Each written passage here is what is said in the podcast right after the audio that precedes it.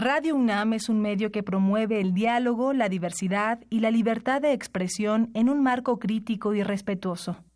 Los comentarios expresados a lo largo de su programación reflejan la opinión de quien los emite, mas no de la radiodifusora.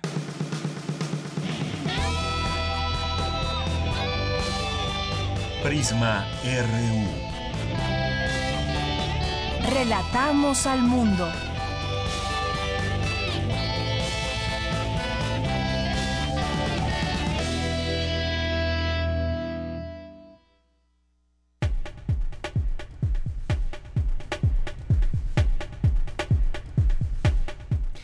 Tal? Muy buenas tardes. Gracias por acompañarnos en esta emisión del día martes 4 de septiembre del año 2018. Iniciamos así Prisma RU. Mi nombre es Deyanira Morán. A nombre de todo el equipo, listos para informarles y, por supuesto, pues rechazamos todos estos actos de violencia que se han suscitado en nuestra casa de estudios. La UNAM informa, eh, reprueba enérgicamente la violencia ocurrida el día de ayer en contra de los alumnos que se manifestaban en forma pacífica en la explanada de la Rectoría. Estas agresiones irrumpen de manera injustificada en la vida universitaria y en el proceso interno de la solución de las diferencias entre los universitarios. La Universidad Nacional presentará las denuncias contra quienes resulten responsables de la agresión y abrirá el procedimiento interno correspondiente. Agresiones como la sucedida el día de ayer por la tarde son inadmisibles, pues solo buscan enturbiar el ambiente y desestabilizar la vida académica de esta casa de estudios. Esta universidad refrenda su disposición al diálogo y a la solución pacífica de los diferendos. Y a las 3 de la tarde estaremos transmitiendo aquí a través de esta frecuencia un, mensaje del rector Enrique Graue, un posicionamiento en torno a lo que está sucediendo y desde aquí pues rechazamos la violencia. Y bueno, el día de hoy vamos a tener vamos a tener varias cosas que compartir con ustedes. Una de ellas, bueno, hoy vamos a tener más eh, más temprano que de costumbre a nuestro colaborador en literatura Alejandro Toledo, que nos va a platicar sobre el legado de Huberto Batis. También vamos a platicar con el doctor Tomás Cepeda, que es académico de la FE Zaragoza, los inconvenientes del uso desmedido de antibióticos en niños.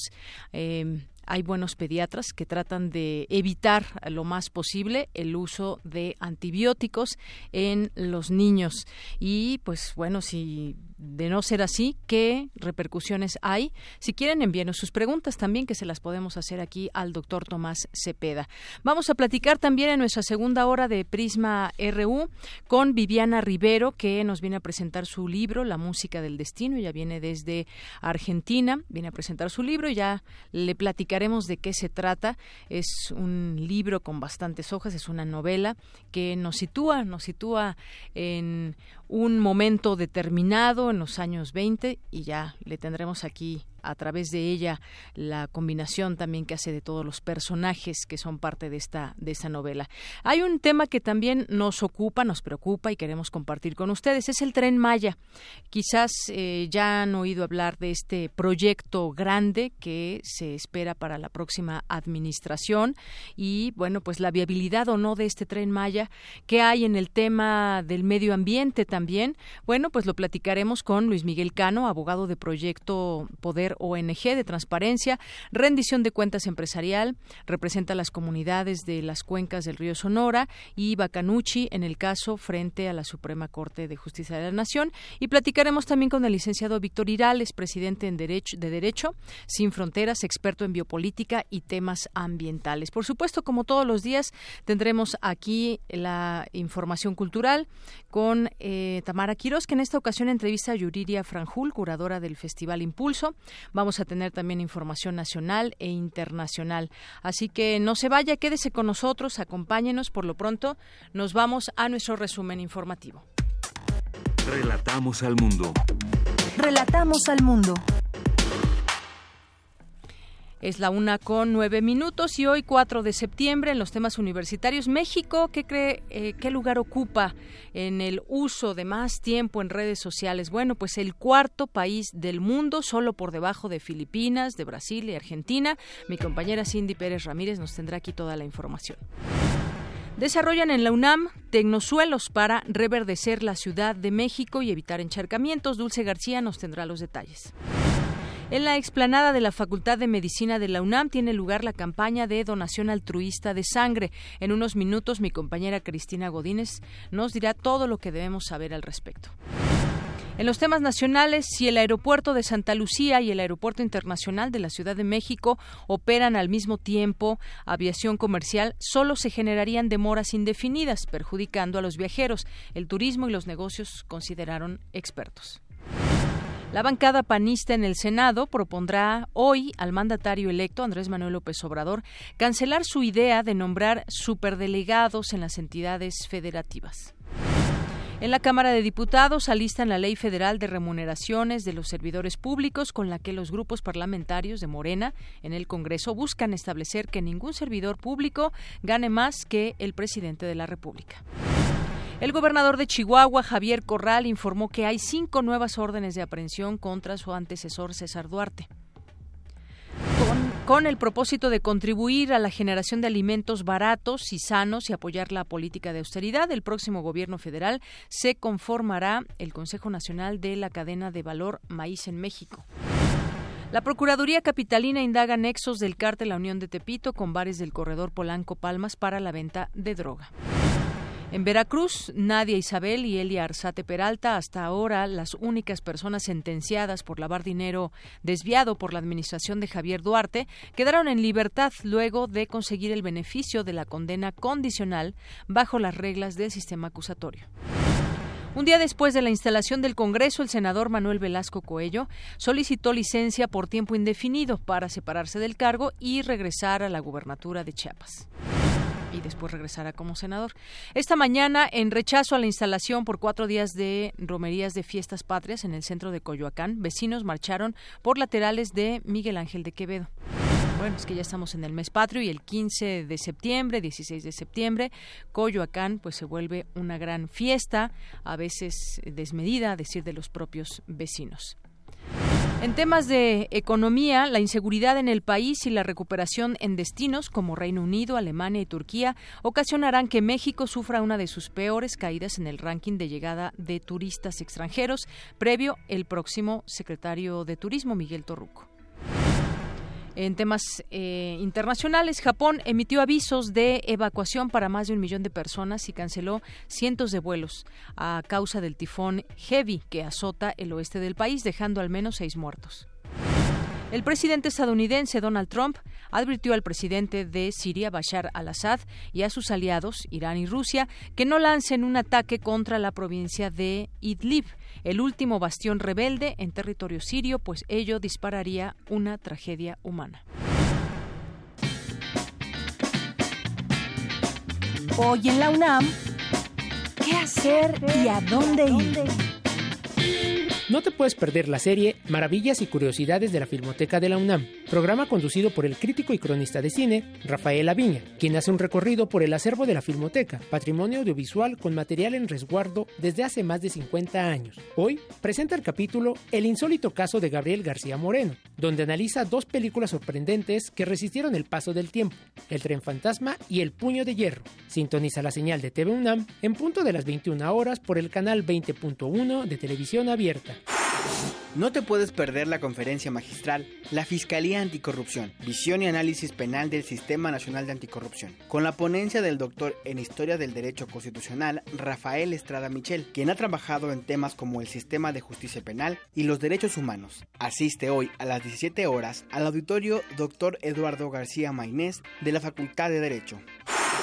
Como parte del ciclo La ciudadanía en el extranjero, historias desde la industria cinematográfica, se proyectará la cinta Chicano, la historia del movimiento México-Americano por los derechos civiles, que en esta ocasión presenta su capítulo 4, La lucha por el poder político. Este largometraje aborda el movimiento chicano de la década de 1960 por los derechos civiles cuyo objetivo era empoderar a la población estadounidense de ascendencia mexicana. Asiste a la función hoy a las 17 horas en el cinematógrafo del Chopo.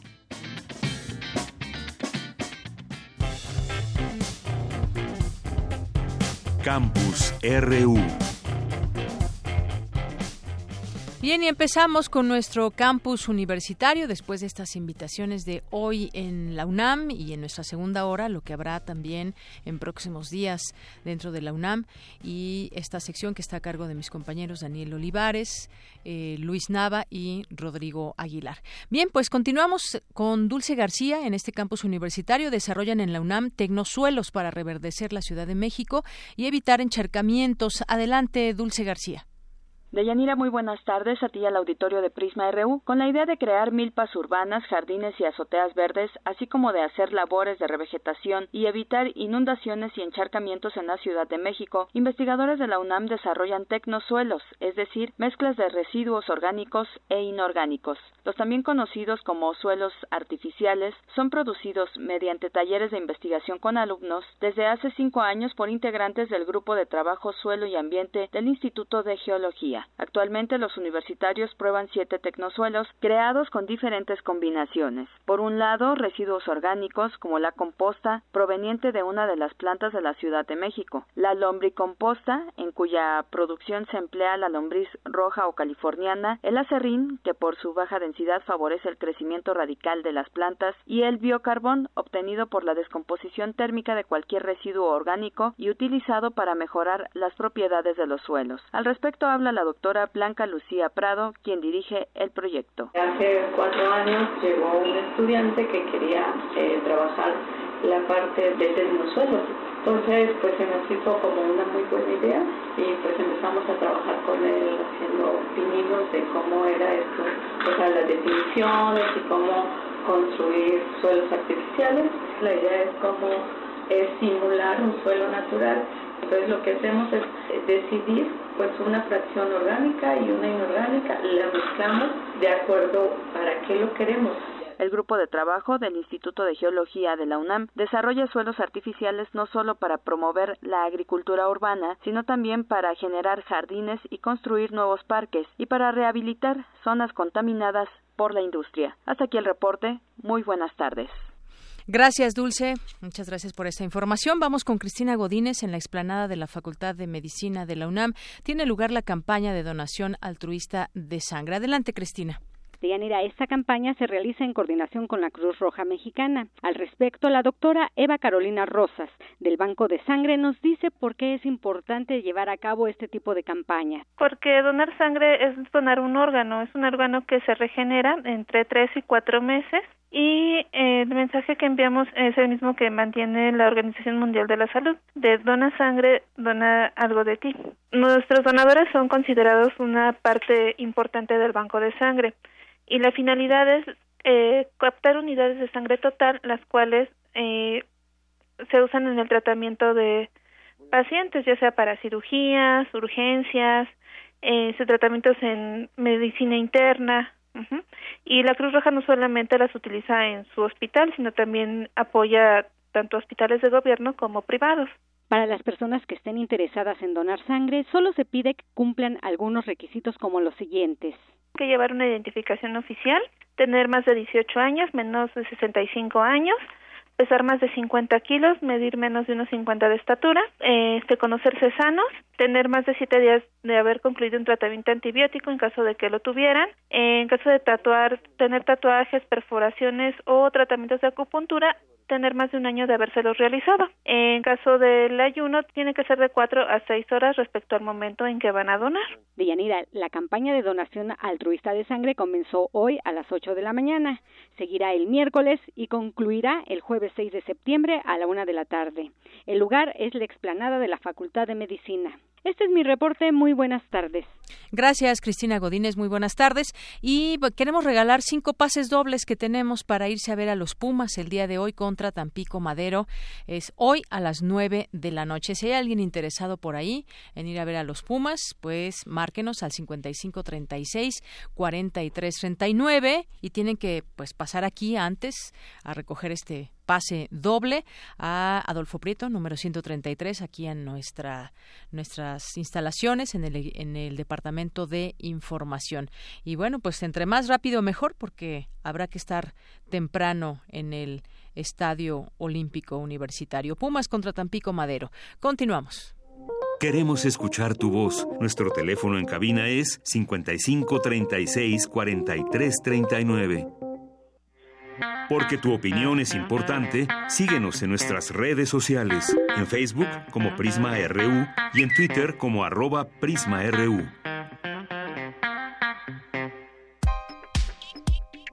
Colaboradores RU. Literatura. Bien, continuamos y hoy un poquito antes esta sección de literatura que normalmente tenemos a nuestra segunda hora los días martes, pero hoy adelantamos un poco a Alejandro Toledo, quien ya está listo con toda su información. Él es ensayista y miembro del Sistema Nacional de Creadores de Arte y nos va a hablar sobre Huberto Batis, su legado. ¿Qué tal Alejandro? Buenas tardes. Sí, ¿qué tal? ¿Cómo estás, Deyanira? Muy bien. Pues aquí recordando a, a, don Huberto, que fue uh, ahora que que murió ha sido muy recordado desde distintas perspectivas. Muchos tienen historias que contar y esto se debe en parte a que era alguien que aceptaba, digamos, a desconocidos, por ejemplo, en el, suplemento sábado. Si alguien podía aventurarse a presentarle, a proponerle un texto, y él podría reaccionar de, un modo amable o de un modo un poco violento, así, este, gritón, pero siempre reaccionaba, además terminaba publicando por lo general aquello que uno le, enviaba, ¿no? Y también como maestro de la Facultad de Filosofía y Letras tenía esos contrastes. Entonces hay quien quien lo quiere mucho y quien aprendió mucho de él y quien este, tuvo experiencias de, eh, turbulentas, digamos, con, con Humberto Era un hombre contrastante, este, un gran conversador, tenía muchas anécdotas fue un editor generoso, formó a muchas, a muchas generaciones. Por ejemplo, él publica este libro en los años 80 que se llama Estética del Obsceno, está en el tema del erotismo y la, y la pornografía. Un poco siguiendo a, a un compañero de generación suyo que es Juan García Ponce.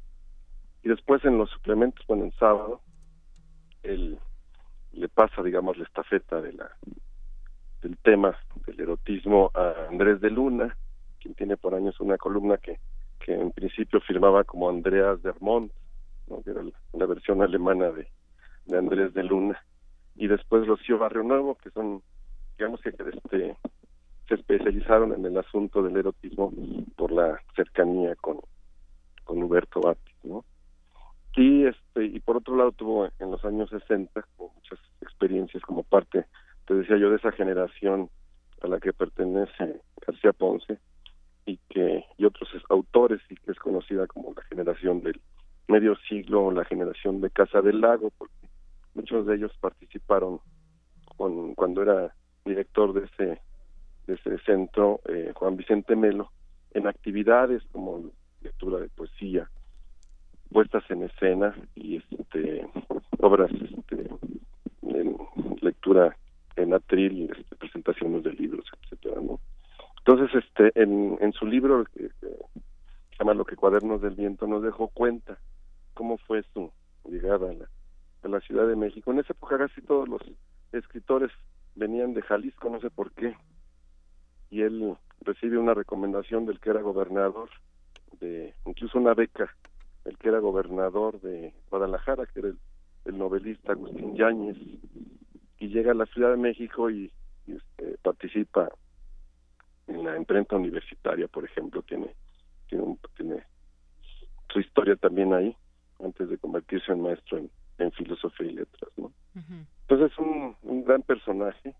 Creo que esa lluvia de recuerdos que, que ha traído su muerte se debe en parte a eso, a que era en, en, en, algunos aspectos era como osco y era incluso agresivo. Uno no sabía si cuando llevabas un texto a presentar al suplemento sábado si lo iba a tirar a la basura o lo iba a poner en la gaveta de los textos por por publicar. Este podían ocurrirse muchas cosas. Yo recuerdo que haber hecho ese ejercicio y siempre iba con un amigo Daniel González Dueñas porque a los dos nos daba miedo el, personaje. Y este entonces un poco para para protegernos. Este íbamos íbamos juntos no o para contarnos si nos ocurría alguna cosa alguna desgracia digamos como para compensarla con con, con la charla, ¿no? Y él llegó a, a decir que éramos novios porque siempre nos veía juntos. Pero la razón era esa, que, que, le, que le teníamos un poco de miedo, ¿no? Hasta una vez que lo fuimos a ver a Cuernavaca, donde vivía en esa época, y conversamos con él como por 12 horas, yo recuerdo haber grabado como como como 8 o 10 cassettes en, en algo que intentó ser como un, un recuento biográfico y que titulamos Ensayo de Memorias y que fue era te digo para conversar era era realmente extraordinario. De sabía muy bien describir situaciones que había vivido sobre todo en los años 60 ¿no? que es una época que hemos estado recordando ahora con esto del 68 pero que es una época muy muy viva de fiestas de de de, locura digamos no en, muchos sentidos incluso él aparece como personaje por ejemplo en, las novelas de con otros nombres digamos de García Ponce hace poco le releí la crónica de la intervención y ahí aparece este como muy bien descrito Huberto Batis ¿no? entonces todo esto es lo que genera un, un personaje que, que estuvo digamos en el centro que hizo un gran suplemento heredado de, de Fernando Benítez el suplemento sábado y que construyó varias varias buenas generaciones de, de críticos literarios de críticos cinematográficos como Gustavo García, por ejemplo, lo recuerdo ahora, y que este además este era un defensor de la crítica, digamos, ¿no? Incluso a veces este le gustaba crear polémicas y las este de algún modo fungía como una especie de árbitro de, las polémicas en algo que se llamaba desolladero en el suplemento sábado, ¿no? Entonces me parece que es, eso es una actitud muy sana de él. A veces en el medio literario no hay como mucha resistencia a la a la crítica. Y Batis este en esa generación como que aceptaba el, incluso que que conocidos suyos fueran este, sujetos a revisiones estrictas de sus obras. Y creo que eso este pues digamos que limpia mucho el, el ambiente literario en el que nos movemos no entonces hay varias cosas que agradecerle y algunos tendrán muchas cosas que reclamarle ¿no? pero es parte de la vitalidad, yo creo que del, del personaje. ¿no? Claro, como tú bien lo dices, eh, parte de, cómo es el personaje, eh, todo un personaje Huberto Batis, como crítico, como ensayista, como escritor, como catedrático, eh, deja huella en todos estos en todos estos aspectos. Y bueno, pues nos traes ahora estas dos opciones también literarias que podemos pues volver a, a leer, a releerlas, a desempolvarlas y pues ver también cuán vigente está Huberto Batis. Sí, quizá hay que, haya que buscarlas en las bibliotecas, porque no creo que haya ediciones recientes de Así es. Dos libros, pero quizá ahora se genere alguna la posibilidad. Hay un libro en la colección de periodismo cultural de Conaculta que se llama Por sus comas los conoceréis y ahí vienen unas las 40 cuartillas que le que sacamos de aquella larga eh, grabación que le hicimos en Cuernavaca. Ahí vienen como como un ensayo de de memorias que quizás es una edición que se consiga y otras cosas pues habrá que empujar a que a que se reedite no pero es un gran un buen personaje digamos de la historia literaria de los años 60 70 80 un buen conversador y este y pues un hombre de una de una vitalidad que a veces era un poco virulenta un poco violenta no también practicaba la, la mala leche en ocasiones pero lo hacía de con en buena prosa digamos no en buena conversación y, a veces con, con, mucha gracia muy bien. Bueno, pues gracias por estas eh, recomendaciones, Alejandro Toledo. Como bien dices, pues ahí buscar estos materiales. Eh, este de estética del obsceno, pues no, no recuerdo el año, pero tiene, estaba viendo una nota, por ejemplo, de, de proceso, creo 80. 80, ajá, esta nota es de 2 de julio de 1983 por ejemplo, que, que ahí habla justamente de este volumen. Muy bien, pues Alejandro Toledo, muchas gracias como siempre. Te esperamos el próximo el próximo martes.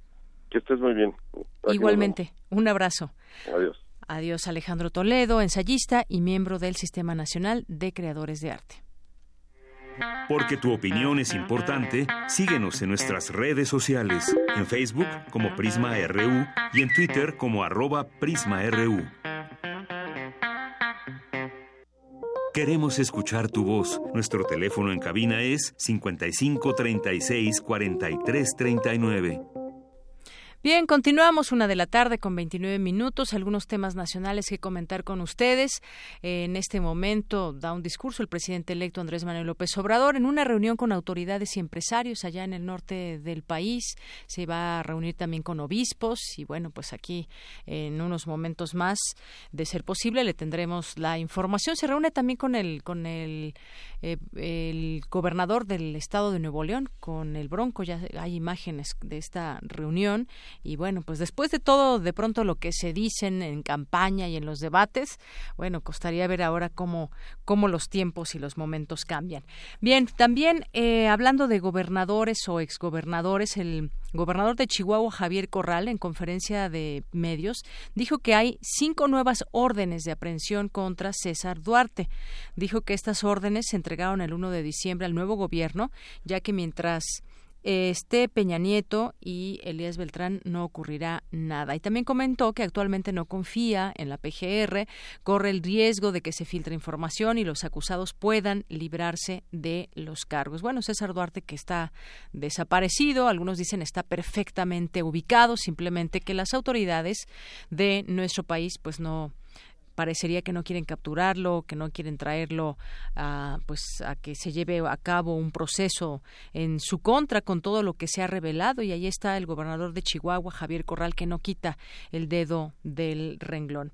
Y bueno, también en otra información hablando de Pemex, Pemex produce cada vez menos gasolina, la producción de petróleos mexicanos ha disminuido, su producción de hidrocarburos, la refinería de Madero en julio no procesó ni un solo barril, cuando el mes pasado produjo 40 40.631 barriles de gasolina diarios. Las refinerías que aún aportan escasos volúmenes son la de Tula y Salina Cruz. Las seis refinerías con las que cuenta Pemex están trabajando al 39% de su capacidad, de acuerdo con información de la Comisión Nacional de Hidrocarburos, aunque la demanda de gasolina premium es muy grande en México, llegando a 115.347 barriles por día. Solo se producen nacionalmente 0.2% de su consumo. El resto es cubierto por la importación. Es un tema que también el de Pemex cómo enfrentará todo esto el nuevo gobierno. Se habla de que va a, pues a invertir más en Pemex, que se ha dejado morir en los últimos años, pero por lo pronto ahí están los números en torno a la producción de petróleos mexicanos. Y bueno, también en otro en otro tema, decomiso de bienes debilita células criminales. En dos años y medio, la Procuraduría General de la República ha decomisado desde joyas, vehículos, embarcaciones, aeronaves pertenecientes al crimen organizado, todo valuado en más de 894 millones de pesos, según datos de la Subprocuraduría especializada en investigación de delincuencia organizada. Y en este periodo, la CEIDO ha cumplido con 28 sentencias de extinción de dominio de propiedad a diversas organizaciones delictivas como los Zetas, el cártel Jalisco Nueva Generación, de los Beltrán Leiva, entre otros. La declaración de abandono y la extinción de dominio son dos instrumentos jurídicos que ayudan a debilitar la estructura financiera de células criminales. El primero consiste en la notificación al propietario de los bienes sobre su aseguramiento por parte de las autoridades, en la cual tendrá 90 días para reclamar la propiedad. En caso de no presentarse, lo incautado pasará a ser propiedad del Estado. Bueno, pues ahí también este tema de lo que de lo que pasa con el dinero, con las propiedades de los narcotraficantes cuando ya pues se están sumando también pues en sus propiedades o todo lo que el tema inmobiliario que muchas veces pues es donde es donde está realmente el dinero. Vamos a ver cómo pegarle a las finanzas puede debilitar sus estructuras y evidentemente pues lo que necesitan es dinero constante y sonante y pues bueno, vamos a ver también en este tema de la amnistía y todo lo que quiere el nuevo gobierno, de qué manera van a enfrentar o debilitar a los cárteles. Tu opinión es muy importante. Escríbenos al correo electrónico prisma.radiounam@gmail.com. Queremos escuchar tu voz. Nuestro teléfono en cabina es 55 36 43 39. Bien, continuamos una de la tarde con 34 minutos. Ya está en la línea telefónica el doctor Tomás Cepeda, él es académico de la FE Zaragoza. ¿Qué tal, doctor? Bienvenido a este espacio de Prisma RU de Radio UNAM. Muy buenas tardes, Deyanira, a todos los, radio escuchas. Gracias. Gracias. Eh, doctor, pues una gran parte de la población emplea los antibióticos en exceso en niños y también para quizás bacterias no tan fuertes que podrían aliviarse quizás con otro tipo de medicamentos. Las bacterias no mueren y al crear resistencia a los antibióticos y se transmiten a las demás personas con esta, con esta resistencia. El problema radica en que se pueden producir infecciones multiresistentes y muy potentes. Aunado a esto, no habrán antibióticos nuevos hasta dentro de 12 o hasta 15 años. Como consecuencia, las personas podrían comenzar a morir de nuevo por infecciones ya eh, vencidas o ya superadas en el pasado. Pero todo empieza desde que, desde que somos bebés, somos niños y entonces nos llevan al doctor y empiezan las medicaciones o a veces, pues ya las mamás teniendo ahí el medicamento, lo, se lo dan al niño sin alguna restricción médica. Pues ¿cómo, cómo, cómo es este tema, qué recomendaciones hay, cuál es la situación actual en este sentido. Bueno, con respecto a la resistencia bacteriana, precisamente es un problema global, no es un problema exprofeso de, de México. Nosotros estamos con un problema desde recién nacidos, el uso de antibióticos por una mala prescripción es una falla común en el área de nuestra de nuestro servicio como médicos y eh, también sabemos que actualmente el problema de los antibióticos va más allá de las restricciones en consultorio. En el caso específico de las resistencias, es por todos los alimentos que consumimos, especialmente aquellos que dependen, me refiero a los animales, que dependen de grandes cantidades de antibióticos, hormonas y otros estimulantes del crecimiento que nos favorece, que nos favorecen en su producción pero nos desfavorecen al consumirlos, puesto que esto ya está generando cierta gravedad en el, en el problema de la resistencia bacteriana, porque desconocemos muchas veces al comer algún alimento que ya lleva antibióticos y nosotros frecuentemente no sabemos que los contienen y ya estamos generando resistencia a esos antibióticos con las bacterias que cada uno de nosotros porta. Ahora bien, doctor, esta resistencia bacteriana generada por el consumo de estos eh, antibióticos, eh, digamos, ¿en qué momento eh, comienza? Si es algo natural o nosotros lo provocamos, porque de pronto, pues sí, uno va al médico y entonces le recetan a tu hijo, a uno mismo, tal o cual medicamento y entonces cada vez que enferma lo llevas y cada vez que se enferma le recetan un antibiótico. Digamos, ¿cómo podemos romper con esta, con esta situación? Bueno, primero generando un poco más de educación hacia la población, de que especialmente en el área pediátrica el 80% de las infecciones son virales, por lo tanto no requieren antibióticos. El 20% restante sí las requiere, pero debemos de ser un poco más apegados a hacer un tratamiento unicausal y no dar un tratamiento para eh, X o Z antibióticos sin siquiera tener una base de si lo puedo emplear o no. Por otro lado, eh, en el aspecto legal, pues recientemente, digo recientemente porque apenas llevamos eh, dos años de la restricción de venta en farmacia al público de, los antibióticos y ahora sí aparentemente se está aplicando el reglamento de que se deben de vender bajo prescripción con receta médica. Entonces creo que estas medidas eh, pretenden disminuir de alguna manera el, abuso en el uso de los antibióticos. Y también es muy cierto de que eh, para todo se requieren los antibióticos y eso es una falacia en el hecho de que mucha gente puede eh, con el solo aseo de las manos, el mantener la higiene y los cuidados generales habituales disminuir en gran medida el uso de este tipo de medicamentos.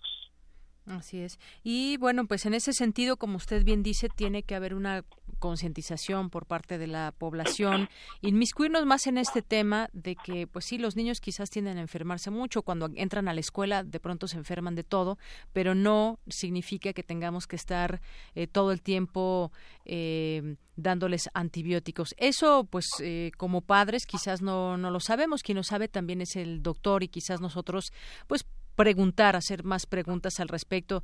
¿Y qué tal si en lugar de un antibiótico, pues damos otro tipo de, medicina? Eso también, pues es una, comunicación estrecha, a final de cuentas. Claro, actualmente la tendencia, como bien lo acaba de señalar, eh, en lugar del antibiótico podemos emplear alguna otra alternativa y de alguna manera se está utilizando nuevamente esa filosofía hipocrática de que tu alimento sea tu medicina y tu medicina tu alimento. Entonces, esto es muy importante porque la tendencia global es usar bacterias en contra de los antibióticos, en contra del uso de los antibióticos.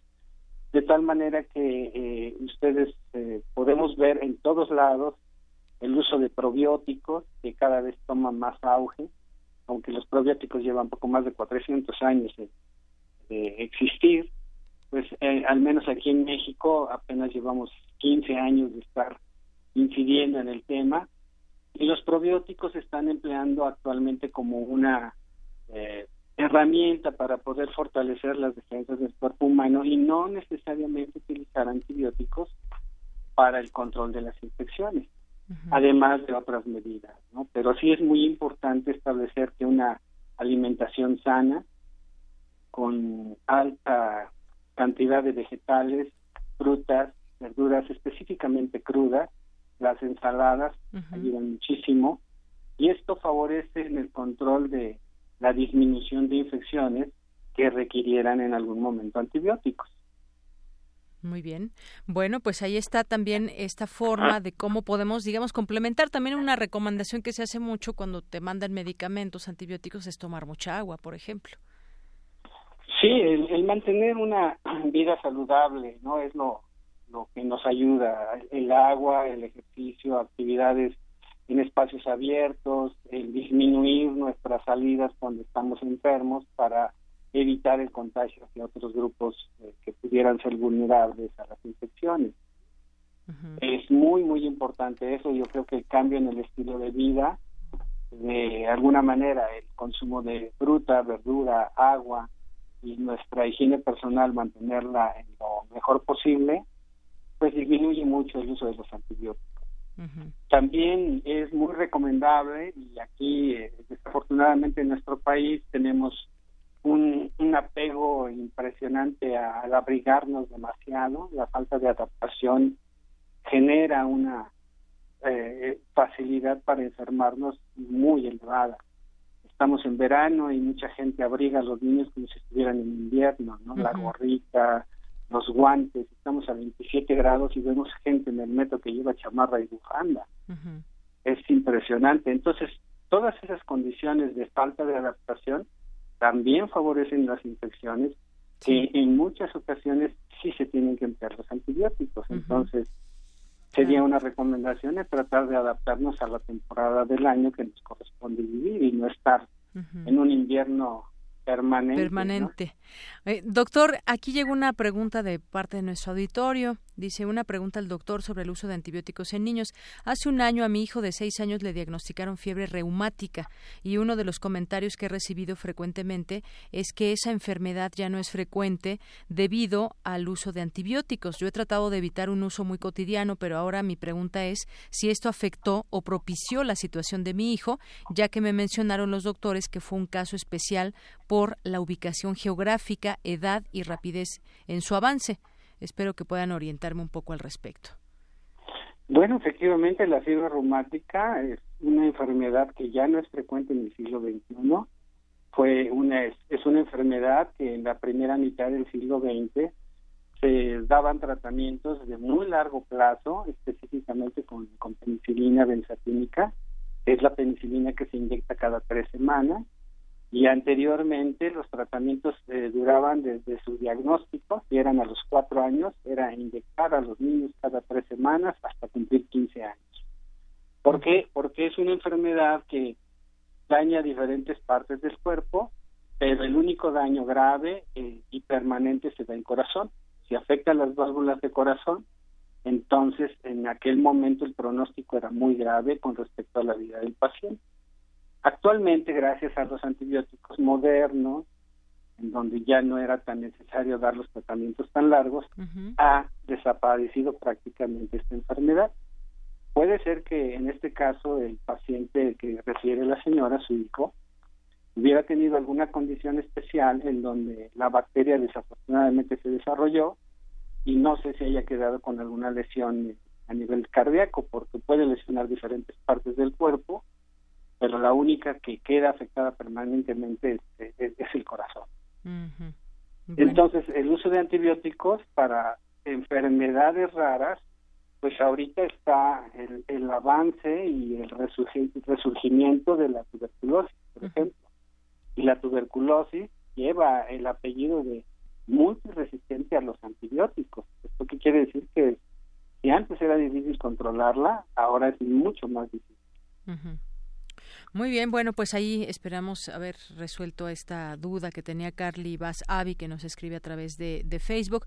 Doctor, pues muchas gracias. Creo que nos, nos amplía esta información, nos ilustra acerca de lo que pues es el uso desmedido de los antibióticos, sobre todo, pues imagínense si empezamos desde una edad tan temprana como los niños, pues eh, a lo largo del tiempo eso puede traer consecuencias. Doctor, muchas gracias por estar con nosotros aquí en Prisma RU de Radio UNAM. Quedo a sus órdenes. Que tengan muy buen día. Igualmente, muy buenas tardes al doctor Tomás Cepeda, académico de la FES Zaragoza. Y bueno, rápidamente ya tenemos los ganadores que se van hoy a ver a los Pumas contra Tampico Madero. Pasen de una vez a recoger sus boletos. Aquí Adolfo Prieto, número 133, al Departamento de Información. Y son Eduardo Antonio Delgado Herrera, Tania López Ramírez, Diego Alanís Padrón, César Miguel Ramírez Sánchez y Juan Carlos Vázquez Astudillo. Y ahora, bueno, pues a quienes, quienes gustan del cine, los invitamos a esta que habrá la inauguración del cine de tour francés, el tour de cine francés en su eh, vigésimo segunda edición para el próximo jueves 6 de septiembre eh, para la alfombra roja a las 7 de la noche y una función a las 8 de la noche para que puedan quedarse a ver eh, esta película. esto se llevará a cabo en Cinépolis Plaza Carso y bueno, quería ver aquí cuál va a ser la primera película que se va a exponer en esta que se va a presentar en esta en esta gala pero pues bueno, no, no dice aquí, pero va a haber una película a las 8 de la noche, La Alfombra Roja a las 7, si ustedes quieren, ahí en el Cinépolis Plaza Carso. Tenemos dos invitaciones dobles para que vayan acompañados y pues también llámenos si les gusta el cine y puedan después de esta Alfombra Roja, si quieren ir, pues ver una de las películas del eh, Tour de Cine francés. Llámenos al 55 36 43 39. Queremos escuchar tu voz. Nuestro teléfono en cabina es 55 36 43 39. Porque tu opinión es importante, síguenos en nuestras redes sociales, en Facebook como Prisma RU y en Twitter como arroba PrismaRU. Internacional RU. Después de que el mandatario estadounidense Donald Trump arremetiera en su contra, ahora el gobierno de Rusia le advierte a Google mediante dos misivas que no tolerará ninguna injerencia en sus elecciones regionales de este 9 de septiembre, justo hoy que el gigante de Internet cumple 20 años de su fundación.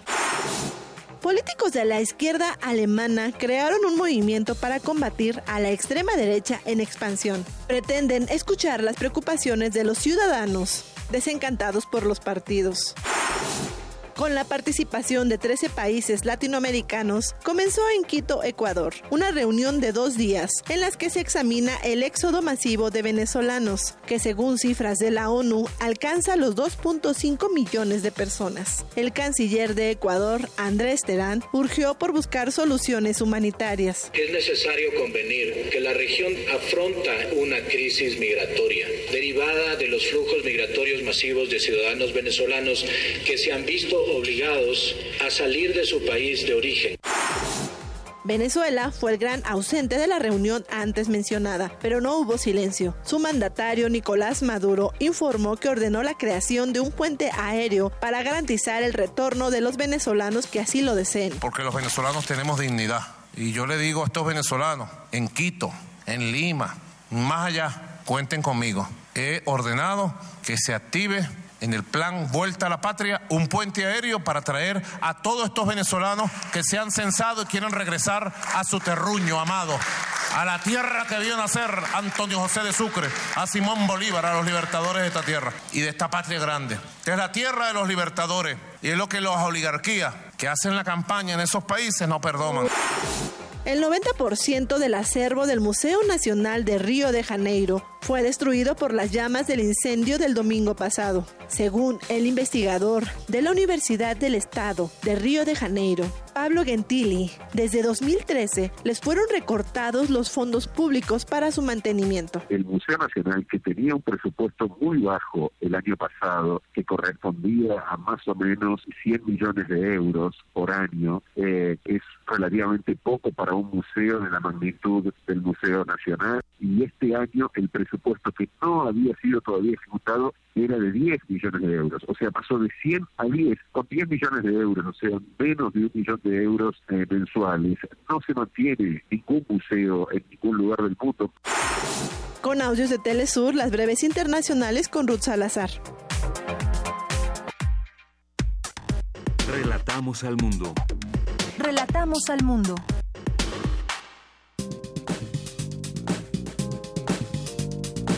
Cultura RU. Es la una de la tarde con 50 minutos. Nos vamos a la sección de cultura. Como todos los días ya está lista Tamara Quiroz. Adelante. Deyanira, es un placer saludarlos a través de la frecuencia de Radio UNAM. Es momento de entrar a nuestra sección cultural. En este espacio hemos llevado hasta sus oídos lo que sucede en la segunda edición de Impulso, un festival que enlaza las artes escénicas para incursionar en el campo de la transdisciplina mediante el diálogo, la reflexión y también la exploración de la creatividad. Además de las obras teatrales, la danza y de las óperas que se presentan, también el festival incluye una parte académica. Y para hablar más de este ámbito nos acompaña una de las curadoras del festival Impulso, Yuriria Franjul. Yuriria, muchísimas gracias por tu compañía. A ver, platícanos de esta parte académica del festival. Bueno, eh, la parte académica del festival tiene varias áreas, digamos. Hay una que son conferencias magistrales. Tuvimos una conferencia el miércoles pasado sobre la obra La historia del soldado de Stravinsky. Fue a cargo del maestro Raúl Zambrano y fue una interpretación en vivo de la obra, además de una charla explicando la obra. Vinieron alumnos de la Facultad de Música de la UNAM a interpretar la pieza y además fue interpretada también por un grupo de actores titiriteros encabezados por la maestra Aide Boeto y fue una ejecución muy bonita de, de la obra y además una explicación de por qué estamos celebrando los 100 años de esta composición de Igor Stravinsky. Y el próximo miércoles vamos a tener una conferencia también sobre el compositor inglés Benjamin Britten, que compuso muchísimas óperas y viene de invitado a dar la charla y además a dar un taller. El maestro Sam Brown, que es director de escena en ópera, es originario del Reino Unido y viene a México especialmente al Festival Impulso a dar esta charla sobre eh, analizar las obras principales de Britten, las óperas principales, aunque Britten compuso muchísimas obras. Y la intención es compartir con el público que se está escribiendo mucha música nueva para la escena, que hay ópera contemporánea que es muy atractiva y muy eh, muy rica, digamos, en temas temas actuales que nos conciernen. Entonces, eh, bueno, Britten era un genio y las óperas que de las cuales Sam Brown nos va a hablar son muy representativas del repertorio del siglo XX. Así es que invitamos al público a que vengan a la sala Carlos Chávez este próximo miércoles a las seis de la tarde a escuchar esta conferencia de Sam Brown. Además, solo como eh, título informativo, Sam va a dar un taller de dirección de ópera para directores jóvenes que nunca han dirigido ópera, que sean gente de teatro principalmente o, o gente interesada en acercarse al mundo de la ópera. Es un taller práctico en el cual van a tener oportunidad de dirigir una escena operística, van a analizar qué implica un montaje de ópera, cuáles son los términos musicales específicos de esta disciplina que se diferencian del, del teatro en fin, va a ser un taller muy atractivo que tampoco hay muchas ocasiones de, estudiar dirección de ópera y, Sam viene de Inglaterra especialmente para eso, así es que estamos muy entusiasmados de recibirlo. Y para finalizar, un espectáculo más que pertenece al, área eh, académica del festival es Impulso Futuro. Este es un programa que empezamos el año pasado en el que apoyamos a compañías nuevas, a compañías emergentes de artistas menores de 40 años a desarrollar una obra nueva para la escena con música original en vivo. Seleccionamos cuatro compañías este año que se van a presentar este jueves 6 de septiembre en la sala Miguel Covarrubias a las 8 de la noche y van a concursar.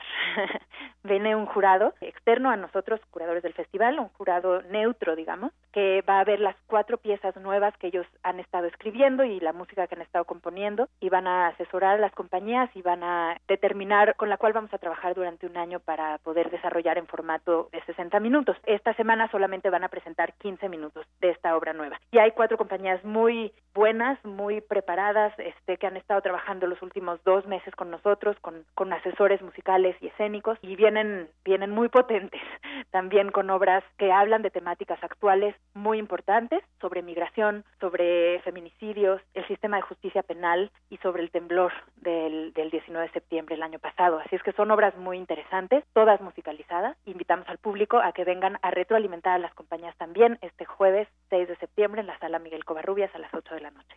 Claro, creo que esta es una parte que debemos resaltar, las convocatorias. El nombre del festival lo dice, impulso, impulsar a los nuevos creadores, darles una opción para mostrar su contenido también. Sí, el festival, como el nombre lo dice, impulso, es, es la intención de ser una plataforma, de, como un trampolín, como un empuje a los creadores de nuestro país que quieren crear artes escénicas. También el juego de palabras del festival, eh, del nombre del festival, impulso, tiene un puntito en medio de la im y del pulso, porque el pulso es el ritmo que lleva un, que lleva una partitura musical. Cuando hablamos de pulso hablamos de un metrónomo, de una sincronía de un tiempo. Y es un juego de palabras para hacer ver que cuando hay música en vivo, cuando hay interdisciplina, cuando hay escena y música, hay que estar sincronizados todos. Entonces es un poquito un juego ahí de palabras, ¿no? Pero nos interesa mucho apoyar a los jóvenes que están escribiendo obras nuevas, incluso a los compositores con trayectoria, profesionales que escriben música para la escena. Y tenemos convocatorias que abrimos más o menos por el mes de febrero y marzo, en las que convocamos a, a los artistas a inscribirse a estos proyectos, a que vengan a presentar obra nueva en formato trabajo en proceso. Y apoyamos la metodología de presentar una obra en proceso ante un público que pueda retroalimentar las obras. De esta manera generar un poquito una idea de laboratorio para que las obras tengan un proceso de maduración junto con el público. E invitamos también al público a que se a que se acerquen a estas convocatorias, a los artistas, a los creadores, porque nos interesa saber quién está por allí, qué están haciendo, eh, apoyarlos desde nuestra perspectiva de, eh, de la escena y la música y, y apoyar a que se se cree mucha obra nueva en México sobre temas que nos conciernen a todos. Por supuesto, además hemos disfrutado del festival durante estos días, hemos conocido a varios artistas emergentes. Ya nos habías contado de la presentación de Juana de Arco en la hoguera, su importancia en la historia, la adaptación para esta segunda edición y todo lo que se tiene preparado, incluida la escenografía para el próximo sábado 8 de septiembre y también el domingo 9. Pero no hemos hablado del homenaje a Manuel García. Yuriria, platícanos de lo que tienen preparado para cerrar con broche de oro. Sí, pues el, el homenaje a Manuel García es una contribución al festival de Javier Camarena, este tenor tan importante eh, nuestro mexicano que está está en los grandes escenarios del mundo entero. Eh, Javier se interesó mucho por el repertorio de Manuel García, que es un compositor que no es tan conocido. Él acaba de grabar un disco con música de Manuel García, producido por Cecilia Bartoli, que es una, bueno, una gran mezzosoprano, gran cantante de ópera. Ella es la productora del disco. Y Javier Camarena viene al Festival Impulso a presentar este repertorio que, eh, digamos, a presentar su disco y a cantarnos las canciones que rescató de este repertorio que no es tan conocido. Y es un gran honor tenerlo como parte del festival con la Orquesta de Minería y va a cantar el día 9 de septiembre, que es domingo, a las 5 de la tarde con la Sinfónica de Minería en la Sala Netzahualcóyotl. Y ese será el cierre de nuestro festival. Yuriria, aún faltan eventos que podemos disfrutar para la recta final del Festival Impulso. De verdad, deseamos que haya más ediciones de este proyecto que además de acercar a la comunidad a las artes escénicas, también impulsa a nuevas generaciones de artistas y además es un proyecto, es un festival muy bien pensado, muy bien planeado. Les agradecemos muchísimo a Radio UNAM por apoyarnos en la difusión de este festival porque sin la difusión no tenemos alcance con nuestro público, con nuestros artistas, con nuestros creadores que están por allí y hay una gran infraestructura puesta por parte de la universidad y de la Coordinación de Difusión Cultural para generar eh, material, generar conocimiento, generar arte, expresión y eh, es muy importante que el público se entere de lo que está pasando. Así es que muchas gracias a Radio UNAM por apoyarnos en difundir esto y aquí estamos para el público que se quiera acercar. Nuestro micrositio es www.culturaunam.mx diagonal impulso y estamos muy al pendiente de todos los estudiantes de la universidad para compartir esto que están creando tantos artistas este año y que tenemos en la Universidad Nacional. Y bueno, sobre todo eso, acercarnos. Yuriria Franjul, muchísimas gracias por acompañarnos esta tarde en este espacio. Muchas gracias a ti, Tamara, y gracias por el apoyo de todo tu equipo. Gracias a ti. Deyanira, amigos que nos acompañan esta tarde en Prisma RU. Ella fue Yuriria Franjul, ella es curadora del Festival Impulso. Por hoy me despido y les deseo una excelente tarde. Bien, muchas gracias Tamara. Y antes de irnos al corte muy rápidamente, ya tenemos los dos ganadores que se van el próximo jueves al eh, arranque de este Tour de Cine Francés en su vigésimo segunda edición. Habíamos dicho ya la hora. A ver, dejen aquí tengo en mis manos estos pases dobles y ese para el jueves 6 de septiembre, la alfombra roja a las 7 de la noche, la función a las 8 en Cinépolis Plaza Carso. Aquí pueden pasar a recoger sus, eh, sus pases dobles Santa Gómez Rojas y Otzaretl Vázquez González Villanueva. Son las 2 de la tarde, vamos a un corte y regresamos. Prisma RU. Relatamos al mundo. A bordo de la nave de la Resistencia existe una habitación que nunca se abre. Excepto la última hora del último día de la semana.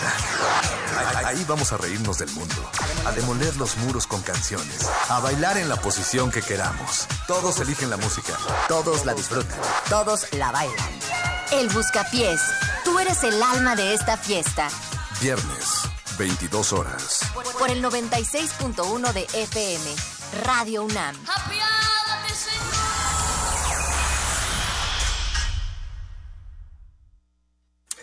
Somos tu acervo, tu memoria, tu identidad, tu patrimonio, tu cultura, tu cine. Somos la Filmoteca UNAM. Para cinéfilos y público en general, preservamos y difundimos los materiales fílmicos de la memoria histórica del país. Tenemos laboratorios, banco de imagen Centro de Documentación. Sala de exposiciones, tienda, librería y salas de cine. Visítanos en el Centro Cultural Universitario, el Cinematógrafo del Chopo y Casa del Lago. O accede desde tu computadora a nuestro cine en línea y museo virtual. Estamos en Facebook, Twitter e Instagram. Filmoteca UNAM. Reconocimiento UNESCO Memoria del Mundo 2017. El PT seguirá de tu lado. Fue mucha la confianza depositada en el Partido del Trabajo, la cual se traducirá en respetar y honrar el mandato del pueblo.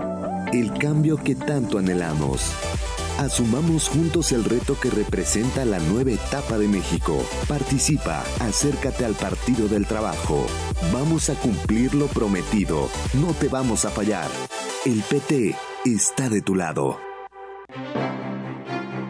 Museo Nacional de Arte exhibe la muestra Gliptoteca de la Piedra al Barro, escultura mexicana siglos XIX y XX, que reúne más de 70 esculturas en yeso, mármol, bronce, terracota, barro, piedra y madera, además de trabajos sobre papel en la escultura como dibujos, litografías y grabados. La exposición Gliptoteca de la Piedra al Barro, escultura mexicana siglos XIX y XX, se puede visitar en el Museo Nacional de Arte, calle Tacuba número 8, Centro Histórico de la Ciudad de México. Psicología observa al ser humano, sus escenarios y comprende su diversidad. Adentrémonos en ella. Juntos hagamos Conciencia, Psicología y Sociedad. Un programa de análisis y reflexión con Berenice Camacho y las doctoras en psicología Tania Rocha y Mariana Gutiérrez todos los lunes a las 18 horas por el 96.1 de FM y su retransmisión los jueves a las 16 horas por el 860 de AM. Radio UNAM, Experiencia Sonora.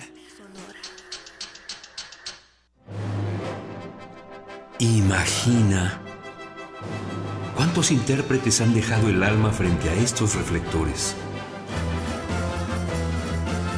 ¿Cuántas veces recorrieron las páginas de sus más de 9.000 partituras?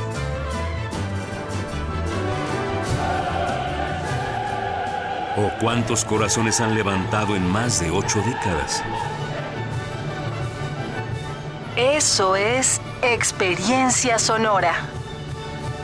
Orquesta Filarmónica de la UNAM, domingos a las 12 del día por el 96.1 de FM. Radio UNAM, experiencia sonora. Prisma RU. Relatamos al mundo. Queremos escuchar tu voz. Nuestro teléfono en cabina es 55 36 43 39. Mañana en la UNAM, ¿qué hacer y a dónde ir?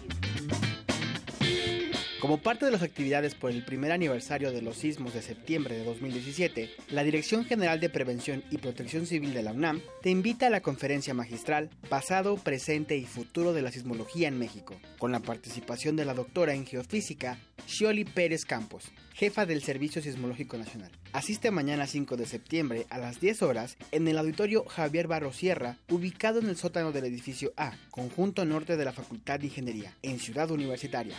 Thank you. Siguiendo con las actividades conmemorativas por los sismos, la Coordinación de Atención a Estudiantes y la Facultad de Ciencias Políticas y Sociales te invitan a participar en la convocatoria Memorial S19, donde podrás compartir tus videos o fotografías para que juntos honremos y recordemos todo aquello que nos hizo una sociedad más fuerte. La fecha límite será el 10 de septiembre. Envía tu material a cae.políticas.unam.mx. Para mayores informes, visita el sitio www.políticas.unam.mx.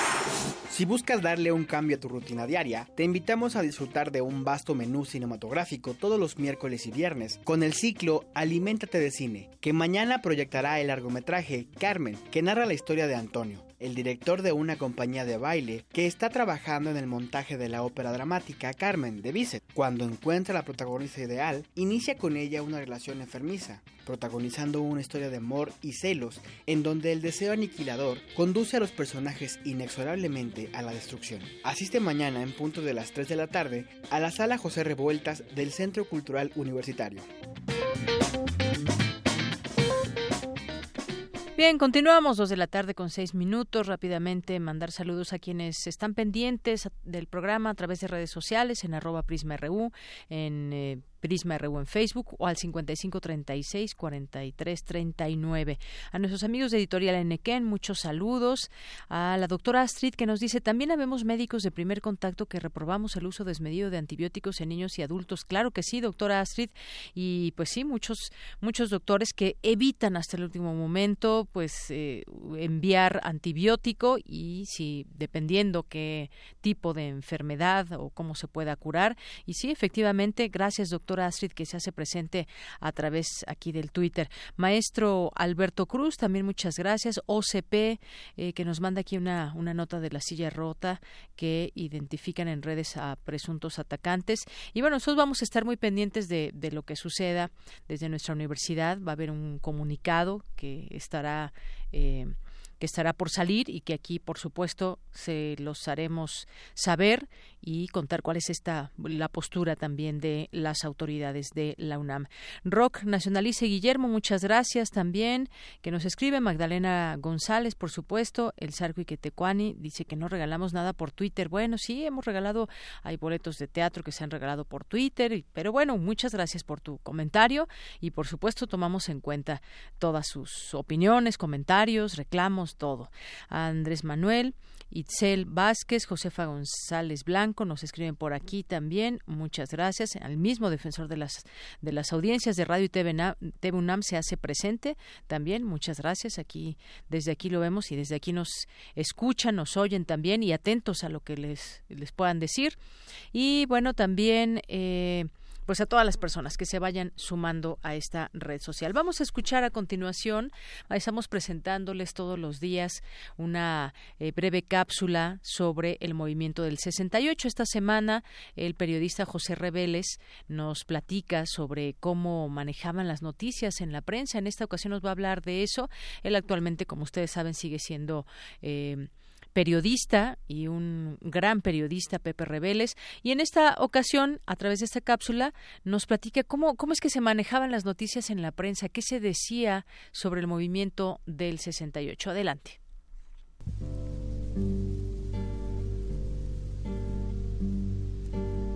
Radio UNAM presenta Recuentos por eso hoy yo lanzo a la memoria a buscar adentro de un cajón. Recuerdo vívido. Un reloj que no me dé la hora. Una hora llena de pasión. En voz de los actuantes. Ya la noche se viene acercando y se queda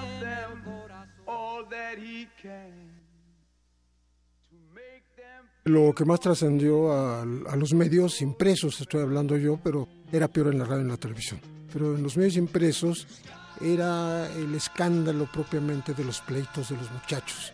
En una preparatoria, una vocacional en la Ciudadela, eh, el día que coincidió con la, la marcha del 26 de de julio por la Revolución Cubana y no saltaban las notas a veces a, la primera plana, sino por el escándalo, porque lo, lo cubrían los reporteros de policía. No acostumbrados a movimientos sociales eh, de relevancia, bueno, los anteriores habían sido los ferrocarrileros, los maestros, eh, los médicos, que también se manifestaron en los 60, pero siempre la cobertura fue peyorativamente eh, enfocada hacia la nota roja. De tal manera que eh, el 68 le pasó lo mismo. Cuando cubríamos esa información, pues se iba en pequeñas, en ciertos periódicos se iba a pequeños espacios en los interiores.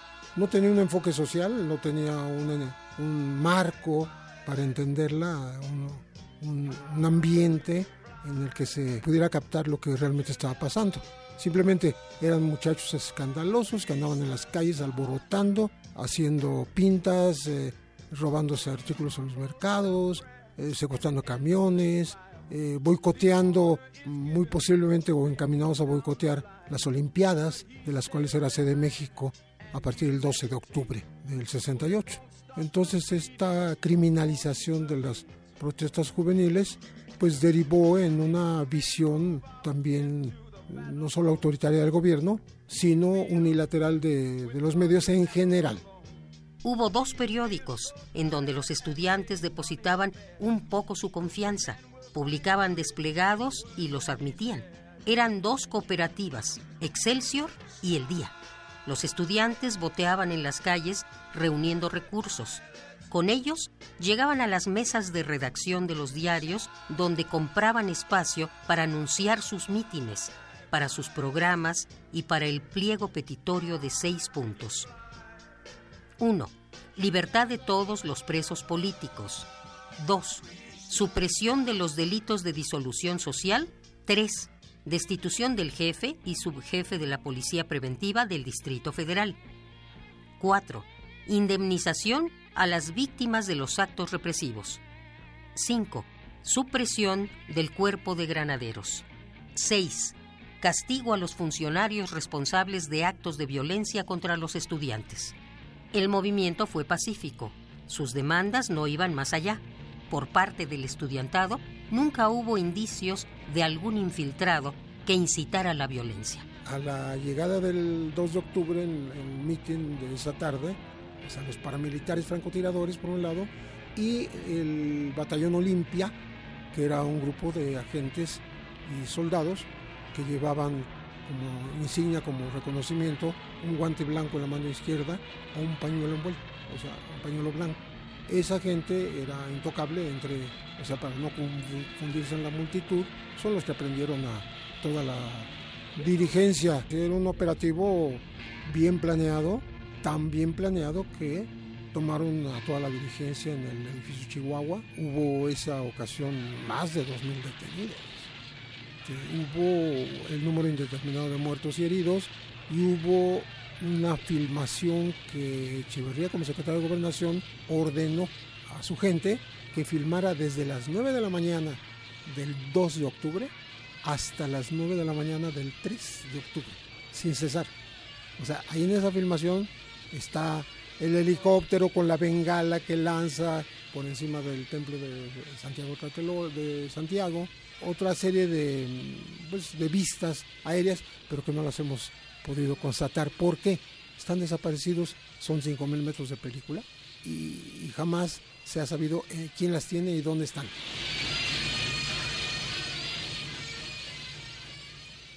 Queremos escuchar tu voz. Nuestro teléfono en cabina es 55 36 43 39. Tu opinión es muy importante. Escríbenos al correo electrónico prisma.radiounam@gmail.com. Acaricia mi sueño al suave murmullo de tu suspirar. Como ríe la vida si tus ojos negros me quieren mirar. Bien, pues allí empezamos así esta presentación de la novela de Viviana Rivero, La música del destino, porque además en el libro pues retoman cada capítulo alguna parte de alguna letra, de alguna canción, algún tango. Y bueno, pues bienvenida Viviana Rivero, vienes desde Argentina a presentar tu libro. Sí, sí, sí, un gusto estar con ustedes aquí para hablar de, de la música del destino, que ya estuve por Pachuca, estaré el viernes en Querétaro, así que bueno, compartiendo estos tiempitos con ustedes. Conociendo un, poco más México. Bueno, tú naciste en Córdoba, Argentina, resides ahí junto con tu familia, te recibiste de abogada en la Universidad Nacional de Córdoba, te has desempeñado como asesora legal de empresas y abogada litigante, fundadora de grupos para el crecimiento y desarrollo de las mujeres. Has escrito en, en otro momento otras novelas en 2010, 2011. Sí, tengo nueve. Nueve, novelas. Nueve novelas. y en esta ocasión, 2018, presentas La música del destino. Es un, un libro con bastantes páginas que leer, pero historias que nos van ahí entrelazando. Te sitúas en, en los años 20. Los años en locos en París, que es una época tan mágica, ¿no? Porque era una época de muchísima eh, bohemia, eh, una, en que todo era eh, lustroso, nuevo, vibrante.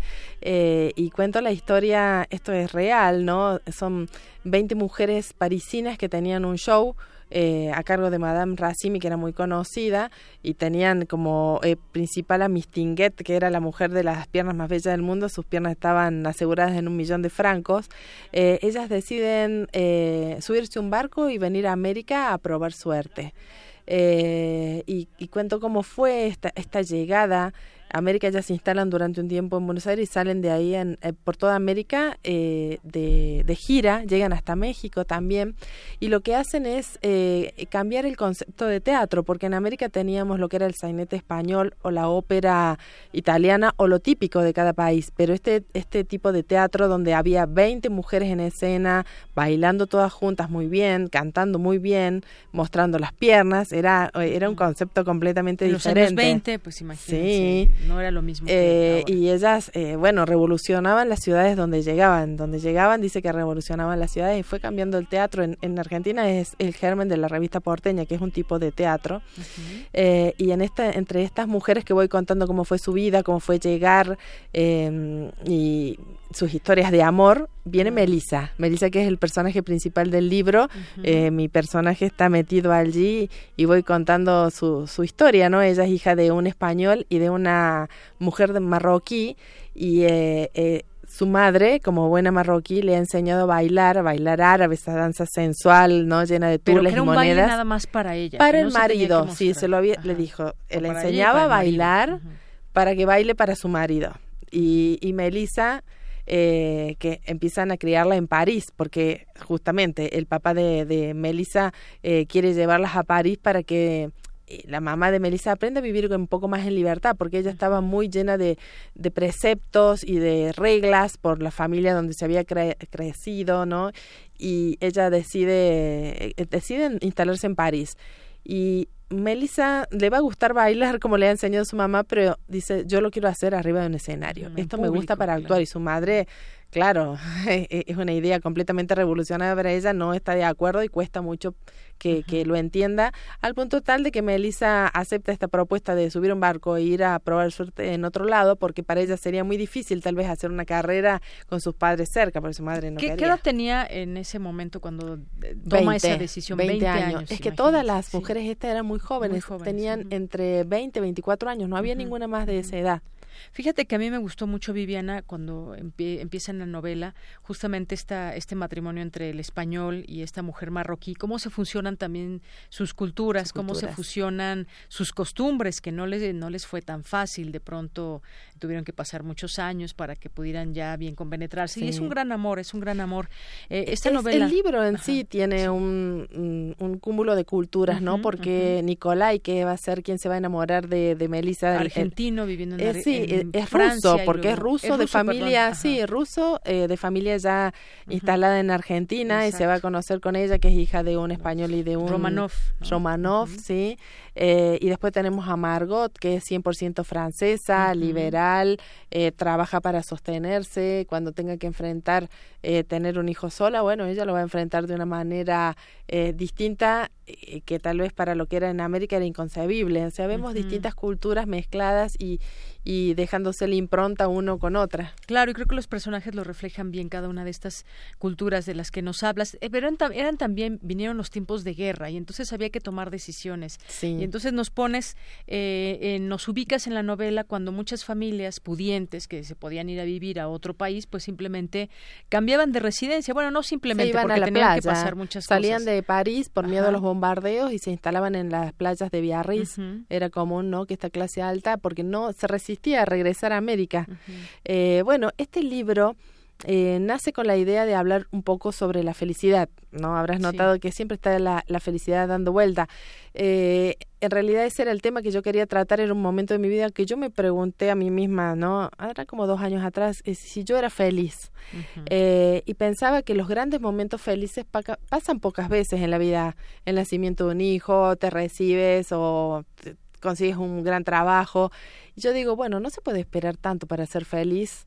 Eh, y pensaba eh, que también tenemos pequeños momentos de felicidad que a veces no los tenemos en cuenta. Me recuerdo que esta idea vino a mí una mañana en que yo hacía lo que hago siempre. Todas las mañanas abro la ventana, miro por el jardín verde, viene mi perro, me saluda, tomo mi taza de té en la misma taza, el mismo té. Y dije, esto es un momento feliz. Para mí es un momento simple, sencillo, pero es feliz. Y a partir de ahí empiezo a encontrar que tenía muchos así. Y dije, quiero escribir un libro sobre esto. Eh, un libro donde los personajes eh, eran felices pero no se daban cuenta, ellos creían que no. eh, y tienen una serie de desencuentros, les era muy difícil ponerse de acuerdo. Nicolai pertenece a una familia donde le habían enseñado que el dinero era lo más importante, que el dinero, uh -huh. que sin dinero eh, y sin lujos no se podía vivir, Él, le gustaba mucho el confort, eh, era delicado con todas sus cosas y y llega un momento en que como a varias de esas familias que tanto las tentaba el vivir en París disfrutando de lo cultural, caen en quiebra. Uh -huh. Y los Romanov, donde la familia que pertenece eh, Nicolai, cae en quiebra. Uh -huh. eh, y él siente que su vida se ve en blanco y negro, en gris. Y, y Melissa lo que no logra eh, ponerse de acuerdo con él, porque él no quiere una mujer artista también. Eh, y yo hago, lo sumerjo en una situación eh, a ellos, que es otro contexto histórico que es real, que es el, el hundimiento del barco italiano Principesa Mafalda. Uh -huh. Es el desastre marítimo más grande después del Titanic. Eh, cuando yo descubro en mis investigaciones este caso, dije, pues aquí vamos a subir a mis personajes uh -huh. para que ellos tengan experiencias fuertes y, y, y puedan encontrar luego la felicidad, por decirlo de alguna manera. Claro. Cada uno tendrá su experiencia en el lugar porque en realidad hago subir a mis seis principales personajes a ese a ese y, y, fíjate podría estar quizás escrito el destino de algunos personajes eh, quizás eh, este matrimonio que tuvo como hija Melissa este matrimonio de español y marroquí y entonces entre ellos dos se fusionaron esas esas eh, costumbres esas ideas pero su hija pues ya es digamos un producto diferente un ¿no? producto, porque por una parte sí. la mamá pues sí trae también toda su carga tradicional pero el papá español pues también trae otra visión de la libertad, exactamente. Sí. Y entonces de pronto es, estos estos personajes toman en sus manos sus destinos, como el caso de la, del personaje principal de tu novela, que sí, es Melissa, Melissa, que decide irse y entonces hay un pues, momento en que el se lector va muy a pesar de su se mamá. va a sentir eh, dividido eh, uh -huh. eh, porque es una disyuntiva que tiene Melissa y que es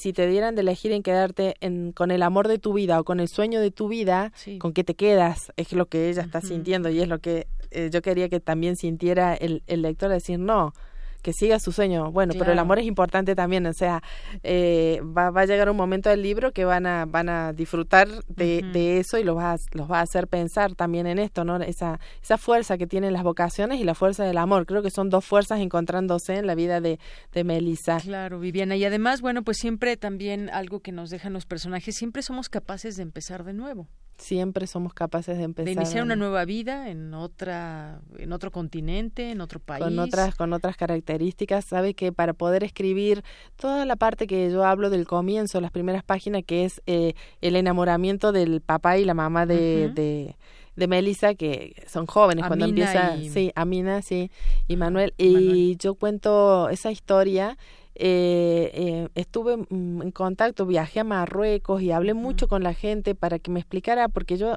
yo quería escribir algo que fuera real, que podía Hasta pasar. los tés que se tomaban, ¿no? Los té, los té que toman ellos, sí, sí, sí.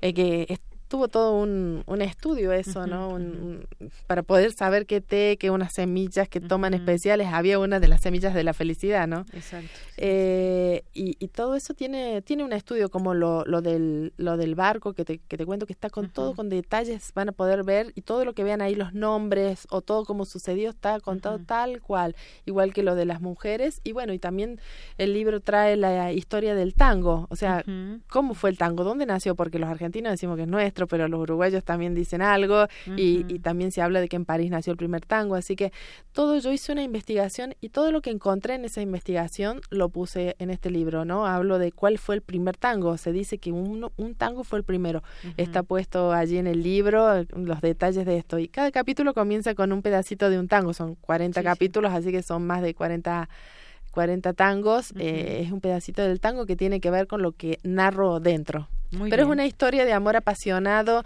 de los desencuentros y desencuentros y de cómo a veces en la vida hay que ser suficientemente valiente para lograr eh, es, que no se nos escapen esos sueños que tuvimos alguna vez. Claro, y ese baile de personajes que, que nos remites a tu libro, ¿no? Sí, y esas escenas eróticas, digo también a veces, ¿no? Que tiene que, que es eh, eh, eh, ese tango qué bailado. la primera vez de Melissa. ¿eh? Ajá, y bueno, bueno, lo dejamos de, para que lo lea lo dejamos, también. Lo dejamos, no contamos. Auditorio. Viviana Rivero, pues muchas gracias por venir con nosotros aquí a, a Prisma RU. Gracias a ti y bueno, ha sido un gusto estar aquí y los espero en Querétaro que vamos a estar el viernes. Eh, eh, a las 13 horas. Bueno, si alguien nos está escuchando en Querétaro, ¿en dónde? En el Teatro de la Ciudad. Teatro de la Ciudad. ¿Y aquí en la Ciudad de México tendrás alguna presentación?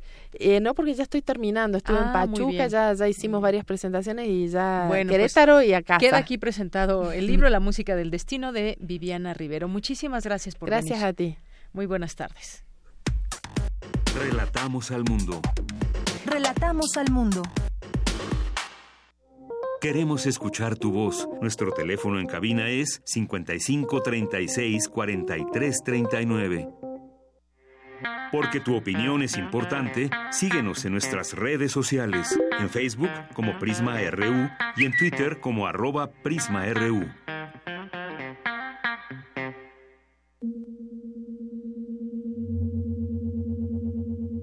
El Tren Maya, un tren moderno, turístico y cultural, es un proyecto a través del cual Andrés Manuel López Obrador, presidente electo de México, busca comunicar los principales centros arqueológicos de la cultura maya en cinco estados del sureste mexicano y así detonar el desarrollo económico de los principales destinos turísticos regionales como Cancún, Tulum, Calakmul, Palenque y Chichen Itza.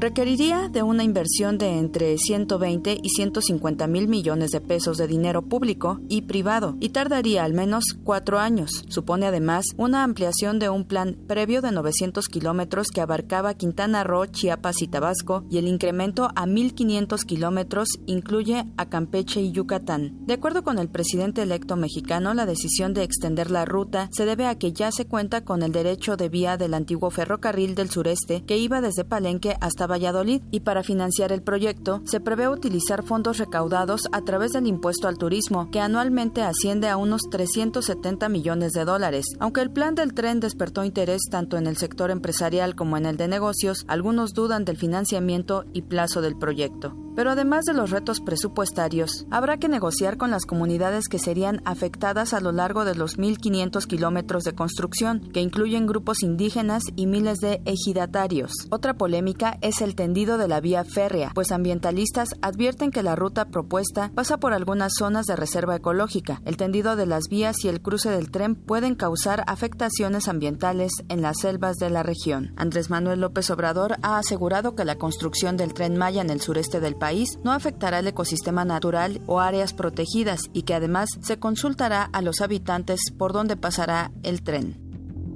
No hay impacto este, ambiental porque vamos a utilizar los derechos de vía ya existentes. Entonces, no se va a tirar ningún árbol, no se afecta ninguna reserva ecológica, se va a cuidar el medio ambiente. Cuidar el medio ambiente. Para Radio UNAM, Dulce García. Debate RU. Gracias a mi compañera Dulce García, que bien nos introduce a este tema del tren Maya. Y nos preguntamos aquí, ¿es viable este proyecto que anuncia el presidente electo López Obrador para México? No todos están convencidos, hay posturas eh, a favor, posturas en contra. Empecemos a, debatir y a conocer estas posturas. Para esto hemos invitado eh, al licenciado Víctor Irales, el expresidente de Derechos Sin Fronteras, experto en biopolítica y temas ambientales. Bienvenido, licenciado. Muchas gracias por la invitación. Buenas tardes. Y también está del otro lado, vía telefónica, Luis Miguel Cano. Él es abogado de Proyecto de Project Poder, ONG de transparencia, rendición de cuentas empresarial. Representa a las comunidades de las cuencas del río Sonora y Bacanuchi en el caso eh, frente a la Suprema Corte, la Suprema Corte de Justicia de la Nación. ¿Qué tal, abogado? Bienvenido a este espacio. Hola, muy buenos días para ustedes y para el auditorio. Bien, bueno, pues empecemos con algunos con algunos datos. Tabasco, Campeche, Chiapas, Yucatán y Quintana Roo podrían quedar unidos por tren si se completa o si se realiza uno de los grandes proyectos eh, que se han anunciado para la próxima administración y se trata del tren Maya que recorrerá los estados del sur del país para atraer más turismo a esta zona. Pero el proyecto no será sencillo, constará de un total de 1.500 kilómetros de vías, según se ha dado a conocer. Eh, esto cuando se presentó al que será el próximo director general del Fondo Nacional de Fomento al Turismo, Rogelio Jiménez Pons, y a la próxima directora de promoción turística, Gabriela Cámara. Además del importante despliegue de vías, el costo no será bajo. El presidente electo prevé que costará entre 120 mil y 150 mil millones de pesos, lo que equivaldría a unos 6.200 eh, millones de dólares. Y se planea financiar esta cantidad mediante los fondos de los impuestos que se recaudan al turismo, unos siete mil millones de pesos, eh, perdón, siete mil, unos 366 mil millones de dólares cada año. Siete mil millones de pesos, dejémoslo así mejor, en pesos cada año. Así que bueno, pues estar a favor o en contra, ¿qué debemos conocer para, pues ahí, aquí no se va a consultar, pero sí debemos estar informados. Yo empezaría eh, contigo, Víctor Hidales, ¿qué nos puedes decir, sí o no al tren Maya? Eh, yo diría no a la eh, política depredadora que han manejado los últimos tres presidentes en materia de medio ambiente. Eh, creo que es una excelente oportunidad para que la persona en la que muchos hemos depositado un voto de confianza demuestre que efectivamente se, van a se va a romper el viejo molde de imponer desde arriba proyectos, megaproyectos como este de un gravísimo impacto ambiental antes de hacer una consulta antes de ejercer, implementar lo que es el derecho humano a la democracia ambiental.